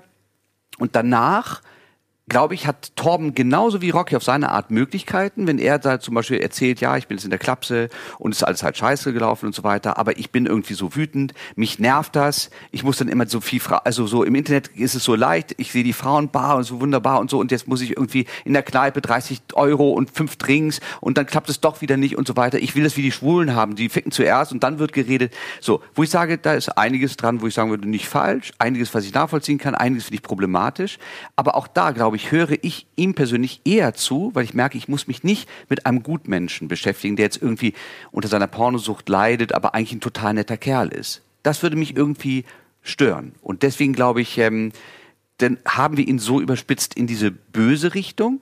Aber ich glaube, wie gesagt, ähm, äh, das, das habe ich auch in vielen also äh, ähm, Feedbacks von, von Leuten bekommen, dass sie sagen, nee, ähm, er wird nicht zum Gutmensch. Ihr wollt nicht erzählen, dass er eigentlich ein toller Mensch ist. Der bleibt ein Honk. Mhm. Aber man gewinnt ihn lieb, weil er sich um seinen Vater kümmert. Und ich glaube, auch jemand, der verpornt ist und zu viel Pornos gesehen hat und sogar zu breit war am Anfang des Films für Gewalt gegen andere Menschen, äh, hat diese Seite, dass er halt irgendwo ähm, vielleicht auch irgendwo, also Seiten hat, die man, die man sympathisch finden darf, ohne deswegen zu sagen, dass, dass das Verbrechen an sich damit gerechtfertigt wäre. Weil es ist natürlich nicht. Und das ist so ein, so, ein, so ein Grauton, wo ich sagen würde, wenn ich den Film jetzt drehen würde, nach Hashtag, ja, dann würden wir wahrscheinlich was ganz anderes uns ausdenken, weil das ist jetzt so verbrannte Erde, Mhm. dass sobald man irgendwie äh, äh, ähm, das so erzählt, und das ist vielleicht auch das Gute an der Debatte von Hashtag. Ja, das meinte ich gerade, dass diese Szene, ähm, ich verstehe das total, leuchtet auch ein, was du, was du sagst, von wegen, dass man, dass es das schwerer macht und auch schwerer machen soll, sich zu identifizieren mit ihm. Aber gerade in der jetzigen Debatte, ich denke mir nur einfach, dass, dass das ist ein Angriffspunkt, den, der einem echt um die Ohren fliegen kann. Aber ist ja auch, wenn du sagst, ja, okay, dann fliegt's mir halt um die Ohren, ähm, ist aber die Geschichte, die ich erzählen will und der Charakter soll das so erleben, dann ist ja dein Film. Also kannst du ja, kannst ja mal. Ich denke halt nur so einfach, Ich, bei, bei Mucksmäuschen Still wurden wir gefragt, ob sie irgendwie Gewalt verherrlichen wollen oder zur Selbstjustiz aufrufen wollen. Mucks würde das tun. Äh, und Torben ist ein Sexist und, und, und ein Idiot. So. Und äh, sein Vater in einer gewissen Art vielleicht auch. Aber nochmal, ich glaube, es ist ein großer Unterschied, ob man diese Leute zeigt und gleichzeitig aber eine andere Sicht. Und wie gesagt, dann hat man den Humor oder nicht. Oder aber, ob man als Filmemacher dieser Meinung ist. Und ich glaube nicht, dass also ich glaube nicht, dass irgendjemand aus diesem Film rausgehen wird, aus dem Fickefuchs und sagt, ach, die beiden, die sind so, das würde ich genauso machen wie die. Weil wir scheitern ja, wir sind die totalen Honks und Loser. Und ich glaube, deswegen habe ich nicht die Sorge, dass man da irgendwas ähm, bagatellisiert, wo man sagt, ach, das hat er aber eigentlich zu nett dargestellt, war ja gar nicht so schlimm, aber eigentlich war es ein Übergriff. Ich glaube, die Szene, obwohl man nichts sieht, er schlägt nur diese Frau gegen den Schrank. Aber wie das gemacht ist, ist wirklich, dass man sich erschrickt. Und deswegen, ich will es überhaupt nicht bagatellisieren. Ja, es ist ja vor allem ganz am Anfang, wo man noch überhaupt nicht, man kennt ja Torben noch gar nicht, man Eben. kann ja gar nicht einordnen, Genau. was, wer es gerade ist. Genau. Obwohl seine Erklärung dafür auch schon wieder witzig war. Okay, aber das will ich jetzt. Nein, nein, aber zum Beispiel, das ist, ich glaube, es ist vielschichtiger und deswegen Ja. würde ich halt nur so hoffen, ich verstehe auch, wenn man diesen Humor nicht hat, dass man sich dann sehr darüber aufregt, aber lasst uns, finde ich, diese Sexismuskeule oder auch sobald man einen Witz macht irgendwie über Schwarze, ist man Rassist. Wo ich sage, ich finde, es gibt sehr lustige Witze über Schwarze und deswegen bin ich kein Rassist. Das ist, glaube ich, ein sehr deutsches Problem, das wir da haben, weil ähm, ich habe das in England und ich habe sehr lange in Belgien gelebt und so weiter. In England machen Leute Witze, wo du echt denkst, krass, der ist ganz schön weitgehend. Aber alleine finde ich, dass er diesen Witz macht, erzählt mir oft, nein, natürlich hat er nicht die Haltung oder so. Und dann kommt es auf den Witz an, ob er komisch ist oder nicht. Das ist völlig selbstverständlich. Es gibt auch sehr schlechte Witze über Minderheiten. Das sage ich nicht. Ne? Aber ich finde diese, dieses sich sofort immer fragen, oh Gott, oh Gott, äh, bin, äh, berührt das meine Identifikation? Wer bin ich denn jetzt, wenn ich diesen Witz mache oder wenn ich darüber lache? Das finde ich schwierig. Weil ich finde, wir sollten ein bisschen mehr Vertrauen haben und weniger Angst, dass man sagt, ich kann über was lachen, ohne deswegen sofort dafür verurteilt zu werden. Das wäre mir wichtig. Oder ohne sofort dieses Klischee, über das man sich vielleicht gerade lustig macht, zu übernehmen und dann ebenfalls so zu denken. Genau, genau. Ja. Sehe ich ein, sehe ich ein, sehe ich ein. Also Fickefuchs, heute Start im Kino. Ähm, ihr habt aber dann doch einen Kinoverleih bekommen, der euch dann jetzt ein bisschen breiter ins Kino bringt. Ich hoffe, ich weiß nicht, we- weißt du, wie viele Kinos ihr zu sehen sein werdet? Wie viele Kopien ihr Ich glaube, Start habt? 76 Kopien 76 startet der Kopien? Film und ähm, heute Abend ist im Abaton Premiere. Mit, ist, ist Franz auch mit dabei? Der ist auch in Hamburg bei der Premiere jetzt, genau. Ah, schade. Können wir ja auch, oh mein Gott, mein, Ich habe so viele Filme von Franz in letzter Zeit gesehen. Deswegen finde ich es cool, dass er halt dabei ist. Also ich meine, für dich war es wahrscheinlich dann zu dem Zeitpunkt noch ein bisschen leichter, ihn zu kriegen, weil Das wird jetzt immer schwerer. Der ja, ist das super. wird nämlich Ja. richtig schwer, glaube ich. Ne? Also ich habe ihn gerade, also ich meine, Victoria ist er mir halt aufgefallen, aber dann so richtig auf, also danach habe ich erst den Love Stakes gesehen, Mhm. wo er mir richtig aufgefallen ist. Und seit Love Stakes bin ich ein richtig großer Fan von ihm. Absolut. Und dann habe ich mir nochmal Victoria angesehen und gedacht, ach, guck mal, krass. Jetzt weiß ich auch, warum also er kann man auch wirklich noch mal, äh, Franz Rogowski kann man Wirklich wirklich noch mal, positiv erleben, äh, noch mal erwähnen. wirklich, Absolut. wirklich schauspielerisch äh, eine tolle Leistung. Ich meine, ich kenne ihn, das ist ja immer so, ich kenne ihn jetzt nicht privat oder so, aber wie er den ähm, Torben spielt, das ist schon, also äh, wirklich richtig gut. Muss, Absolut. Ich denke auch diese Uneitelkeit, mit der er sich auch selber bereit ist, durch den Kakao zu ziehen. Ja. Weil, wie gesagt, wir haben jetzt sehr lange natürlich über diese, diese, diesen ernsten Anfang gesprochen, so, das verstehe ich auch alles. Aber auf der anderen Seite, glaube ich, hat er das hervorragend geschafft, dass ich, dass er so vielschichtig ist. Und Gena- genau, er das hätte, es hätte schnell sehr. so, so wie, äh, wie heißt der von voll normal? Ah, ähm, Tom Gerhardt. Tom, es hätte schnell in so einen Tom Gerhardt äh, Oh Gott, ja. äh, Karikatur ab, aber wird's ja nicht, ne? Nee. Und das ist, glaube ich, äh, die Kunst, dass es dann eben nicht, dass es nicht rüberkommt wie Ballermann, ähm, sondern eben schon wie ein, wie ein echter Mensch, sage ich mal. Aber also trotzdem natürlich durch trotzdem lustig und trotzdem irgendwie debil und alles, aber ähm, finde ich, kann man wirklich ähm, positiv ähm, und auch ähm, hier ähm, äh, Susanne Bredehöft, auch als, als Wilson, Ja. auch, muss ich sagen, das ist äh, Und übrigens, die sagt auch Sachen, wo ich sagen würde, wenn das ein Mann gesagt hätte, wäre sofort, oh, Sexismus.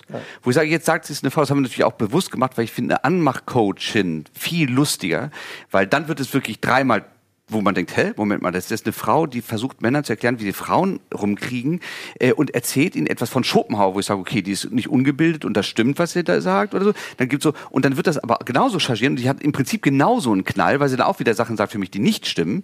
Äh, und das ähm, war uns irgendwo auch wichtig, dass man nicht irgendwo, ich glaube, es ist ein Film, der, der, wenn man den Humor hat, ist es völlig egal, ob man 20, 30 oder 80 ist. Aus dem Film sind ganz viele auch Herren jetzt um die 70 gekommen, die gesagt haben, junger Mann, genauso ist es.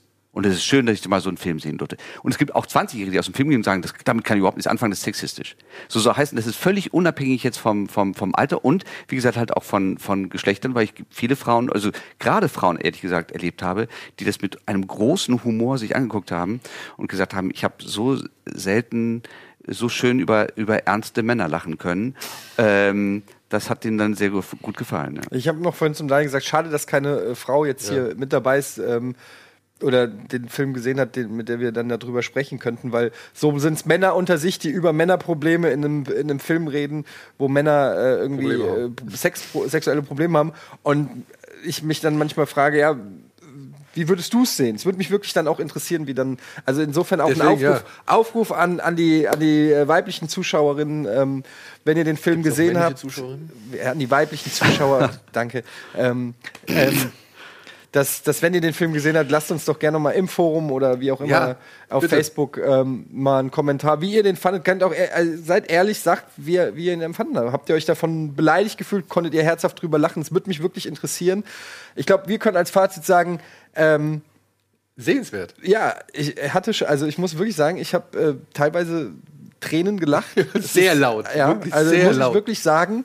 Ähm, aber das ist ein Film, ich, äh, meine Mutter hätte ich jetzt vielleicht nicht mit reingenommen, sage ich auch ganz ehrlich. Äh, das ist schon ein Film, der, äh, der, der, also der ist nicht für jedermann. Aber geht rein und, und macht euch eu- euer eigenes Urteil. So, ne? Ähm, so als Fazit mal ja. von unserer Seite aus. Oder? Was ich mich jetzt noch fragen würde, ich weiß gar nicht, ob wir noch Zeit haben, irgendwie über News zu besprechen. Liebe Regie, machen wir das? Machen wir das nicht? Nee, ne? Nach der Werbung. Nach der Werbung. Ähm, dann frage ich dich noch mal kurz. Du hast gesagt, der- also das ist ein Film, der nicht rundgelutscht ist. Und das möchte ich jetzt auch wirklich noch mal einmal auch betonen und sagen, das ist wirklich erfrischend, dass dieser Film genauso weit geht, wie er geht. Und du hast jetzt mit deinen bisherigen Filmen, also Mucksmäuschen still angefangen, dann noch dieser Bye Bye Berlusconi und der Shortcut to Hollywood. Ja, hast ja immer wirklich heiße Eisen, sag ich mal, also, oder beziehungsweise gewisse Eisen angefasst und äh, versucht, oder ziemlich extre nicht extrem, aber böse Filme draus gemacht. So. Ist dir das deutsche Kino zu brav generell? Weil wenn du, wenn man deine andere, deine restliche Vita so anguckst, du bist ja ziemlich viel in Fernsehkrimis, Tatort, ein Fall für zwei und so weiter unterwegs. Äh, genau, nach meinen Filmen werde ich halt als so sympathischer Unsympath eingesetzt, was ich aber auch eine spannendere Rolle finde als den Schwiegersohn. Ne? Der war ich vorher. Von daher bin ich darüber nicht unglücklich und ich habe Familie, ich muss halt auch Geld verdienen. So heißt natürlich spiele ich auch in Rollen, ähm, die mir angeboten werden im Fernsehen und so weiter. Ich glaube, wenn ich jetzt privat nach meinem Humor gefragt werden würde, würde ich sagen, ja, bin ich definitiv eher bei Ricky Gervais oder äh, Black Mirror finde ich eine eine großartige Staffel. Ähm, ich finde auch die Franzosen Agnès Jaury oder Jean-Pierre Bacry finde ich großartig. Ähm, ich finde, oder der österreichische Film finde ich sehr spannend. So heißt Ulrich Seidel? ja, also zum Beispiel, der ist mir persönlich zum Beispiel zu hart. Ja, Oh, also okay. und ich, also, aber vielleicht ist es auch so, ich meine, ich habe den Film eineinhalb Jahre mit Sarah Clara Weber geschnitten. Und ähm, es ist immer so, wenn man das eineinhalb Jahre sieht, dann ist man irgendwo natürlich auch dann, wo man denkt, ah, das ist jetzt so, und dann merkt man immer bei der Premiere, es war bei Mux genauso, wow, jetzt ist das so. Und ähm, dann macht das natürlich aber auch riesigen Spaß, wenn man halt merkt, dass sich das irgendwie im Saal so ansteckt. Dieses Giggeln, dieses Gefühl, es ist erlaubt zu lachen. Ich muss mich jetzt nicht schämen, ich muss nicht sofort denken, halt mal.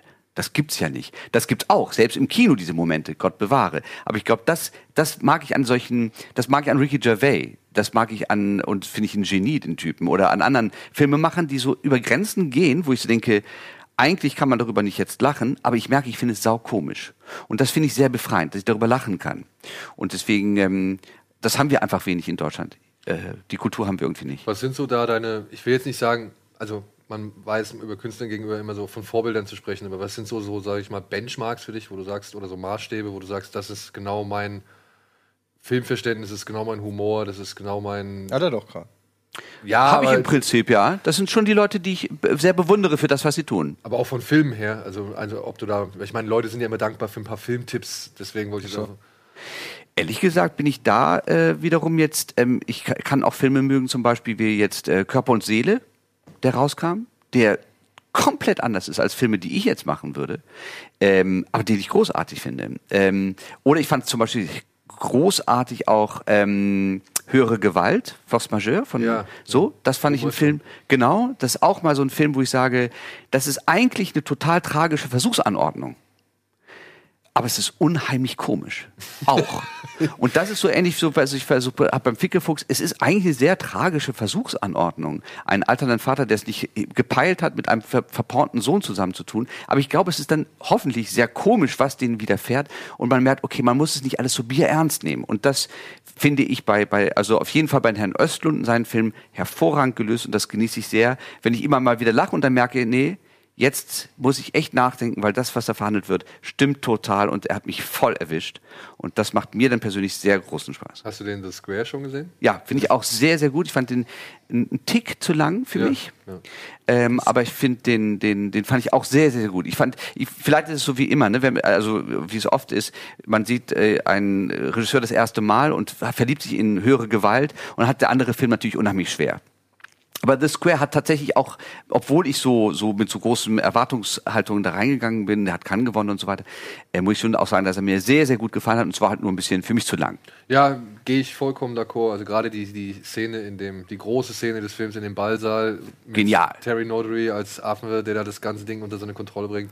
Filmgeschichte. Ich, ey, dieser, dieser Film, also diese Szene, die hat so viel über die Menschheit an sich ausgesagt, ja. Das fand ich schon echt krass gemacht. Mm, Dafür, dass es halt so 20 Minuten mitten in dem Film sind, fast losgelöst vom Rest des Films. Ja, ja. Ähm, fand ich schon sehr, sehr stark. Ja, gut. Freunde, dann gehen wir jetzt erstmal kurz in die Werbung und melden uns gleich. Ich glaube, sind wir schon im letzten Teil? Ja, wir sind schon im letzten Teil. Aber ist Jan-Henrik da noch da oder nicht? Für die letzten 15 Minuten ist Jan Henrik noch da. Ja? Okay. Dann bin ich noch da. Dann ist er noch da. Gut, bis gleich. Bis gleich.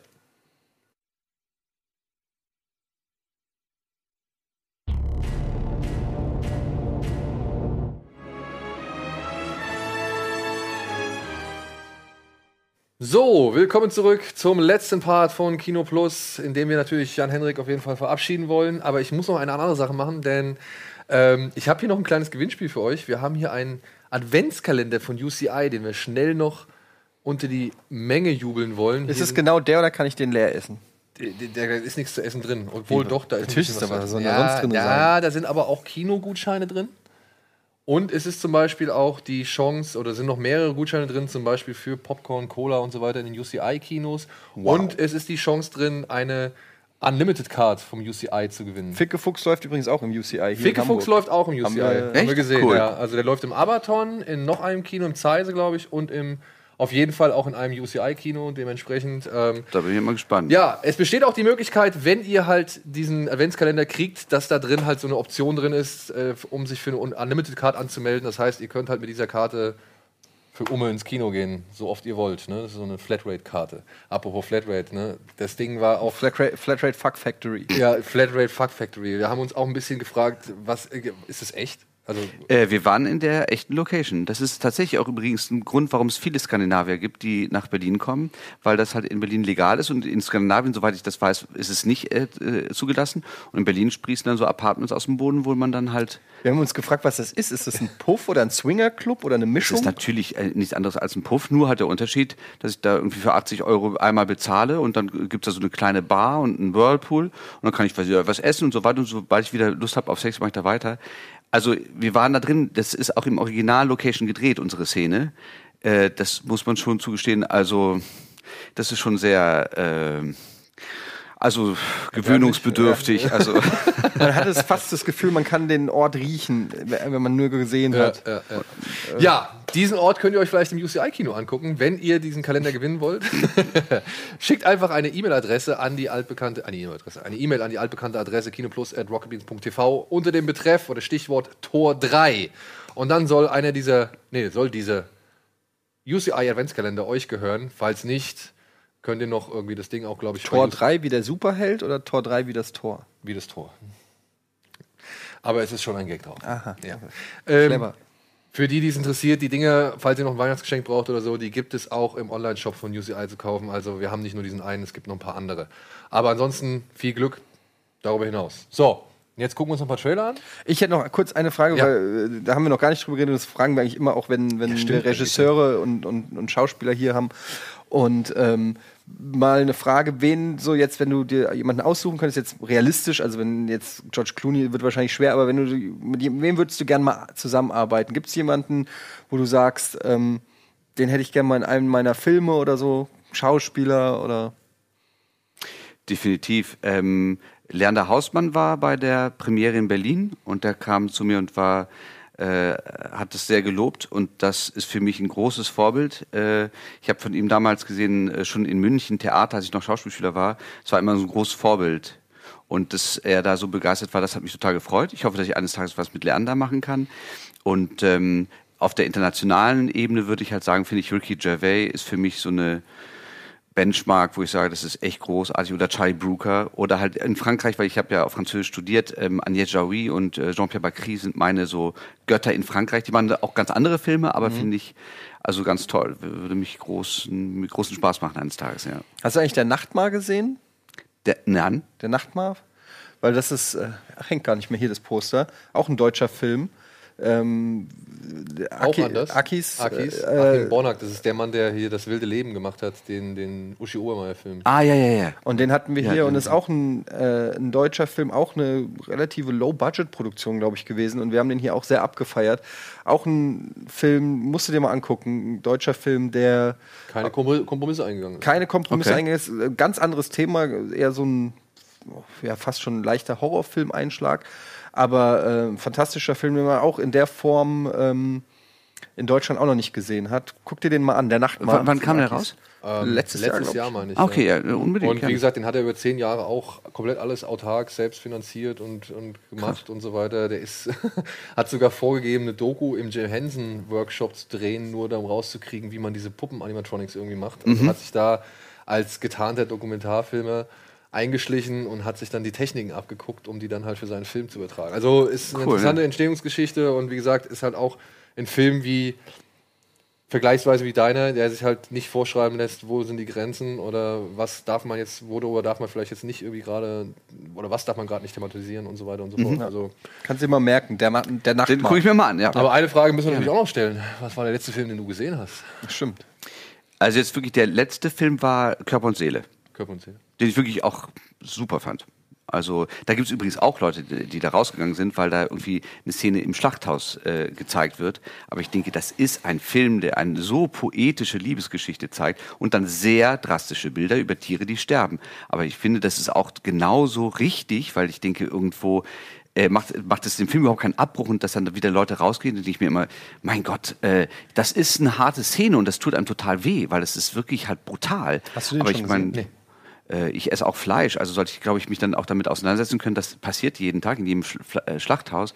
Ich fand den Film großartig und, ähm, und diese Szenen waren halt sehr drastisch, aber ich finde, das hat dem Film nur gut getan, weil dann die Poesie zwischen der Liebesgeschichte von den beiden noch viel stärker war für mich. Also ein Film muss drastisch sein, meinst du? Nicht unbedingt, aber ich mag Filme sehr, die mir etwas zeigen, wo, ich meine Haltung selber überprüfen muss. Die ein bisschen fordern. Die auch, mich ja. fordern, ja, ja. Also sobald ich irgendwie, so wie Goethe sagt, sobald ich merke die Absicht und ward verstimmt. Das, und das glaube ich, wir leben in Zeiten, wo alles verkauft werden soll. Und alles unheimlich clever sind und PR und so. Man kriegt es gar nicht mehr auseinandergehalten. Und das, glaube ich, nervt irgendwann. Und äh, so geht es mir bei vielen Filmen, wenn ich so merke, okay, jetzt soll ich wieder das denken und das fühlen und das und so weiter. Und dann kommt die Musik und so. Und das stört mich. Es gibt Filme, die können das, also große äh, Blockbuster gibt es auch, die ich auch gut finde. Aber normalerweise, glaube ich, mag ich mehr, wenn ich so meine Haltung suchen muss und auf einmal denke, hoppla, äh, und im besten Falle kann man darüber dann oft lachen. Also bei Ricky Gervais muss ich zum Beispiel sehr viel lachen und das gefällt mir sehr gut, ja. Gut, vielleicht gefällt dir ja noch, haben wir, noch, wir können auch mal einen Trailer gucken, vielleicht gefällt dir auch einer der nächsten Filme und du schreibst sie dir auf den Zettel oder so, weil wir haben noch ein bisschen Zeit und ein Trailer, komm, ha, kriegen wir noch hin, oder? Ah, Was ist das? also der The Hugh Greatest Jackman, ne? Showman mit Hugh Jackman. Und Zac Efron? Ich glaube ja, Zac Efron ist auch mit dabei. You're still just a tailor's boy. Ich meine, das ist perfekt für ihn, ne? Jetzt so. Super Rolle. Also äh, dankbar, also ich denke mal, er freut sich sehr darüber, das machen zu können. Jetzt Wieso? Zac Efron meinst du? Nee, äh, Hugh Jackman. I have everything I want. Das ist doch ein Musical, hat er schon tausendmal gemacht. Tausendmal. Irgendwie. Der ist ja gelernter Musical-Darsteller. Ne? Wenn, er, wenn, er, wenn er Filme kriegt, die sein Talent oder seine Leidenschaft irgendwie hervorheben oder begünstigen. Putting together a show. It's a place where people can see things they've never seen before. okay. Who's that? And what is your act? I don't have an act. Everyone's got an act. People aren't gonna like it if you put us on stage. Oh, I'm counting on it. I believe those are the words of a scoundrel. Show me. Die sehen alle aus, als ob die einen Ja, Weichzeichner ne? haben. Oder? Das, also auch eben bei Zac Efron habe ich gedacht, hat er komplett einen Weichzeichner auf dem Gesicht? Listen to them. They don't understand yet. But they will. So tell me, do you wanna go where it's covered in all the colored lights, where the runaways are running the night? Das Oscar Bate. Comes true, Auf it's jeden Fall. taking over you. Erinnert ein bisschen noch an Moulin Rouge, oder? you that everything you're selling So vom Musical-Gehalt, von den Kulissen, den bunten Farben, den Kostümen, den pompösen. You're risking everything you've built. Well, how do you think I built it? The world is ashamed of us. But you put us in the spotlight. You gave us a real family. Have you no shame? Father, the world is changing.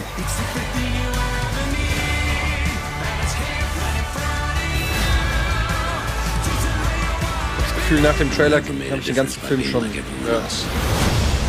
Greatest Show. Naja. Greatest Showman. Ist das was für dich? Es gäbe vielleicht andere Filme, die ich mir zuerst angucken würde. Du, äh, Geht mir muss ich jetzt so. nach dem Trailer auch sagen, geht mir auch so. Also es ist jetzt nicht unbedingt, was bei mir ganz oben auf der Uhr steht. Aber da unsere Uhr jetzt schon fast wieder zu Ende ist, dementsprechend müssen wir jetzt auch aufhören. Du musst äh, weg, du musst jetzt auch noch auf den nächsten Termin und dann heute Abend wahrscheinlich zur Premiere ins Abaton-Kino. So soll es sein. Für die Hamburger, die heute noch nichts vorhaben, ah ne, ihr seht jetzt, es ist schon viel zu spät, diese, diesen Hinweis. Aber er ist jetzt ja angelaufen. Ja, er ist angelaufen, genau, deswegen. Also, wenn ihr die, Chance- die Chance habt, äh, gebt Ficke Fuchs mal wirklich eine Chance und ähm, lasst uns wissen, was ihr denkt. Wir sind gespannt. Wir sind gespannt. In diesem Sinne, Jan-Henrik, vielen, vielen Dank fürs Vorbeikommen. Viel Glück für, den, für die Premiere heute. Dankeschön. Ne? Und ja, danke, Eddie. Danke, Daniel. Wir sehen uns äh, nächste Woche. Spätestens. Spätestens. Tschüss. Tschüss.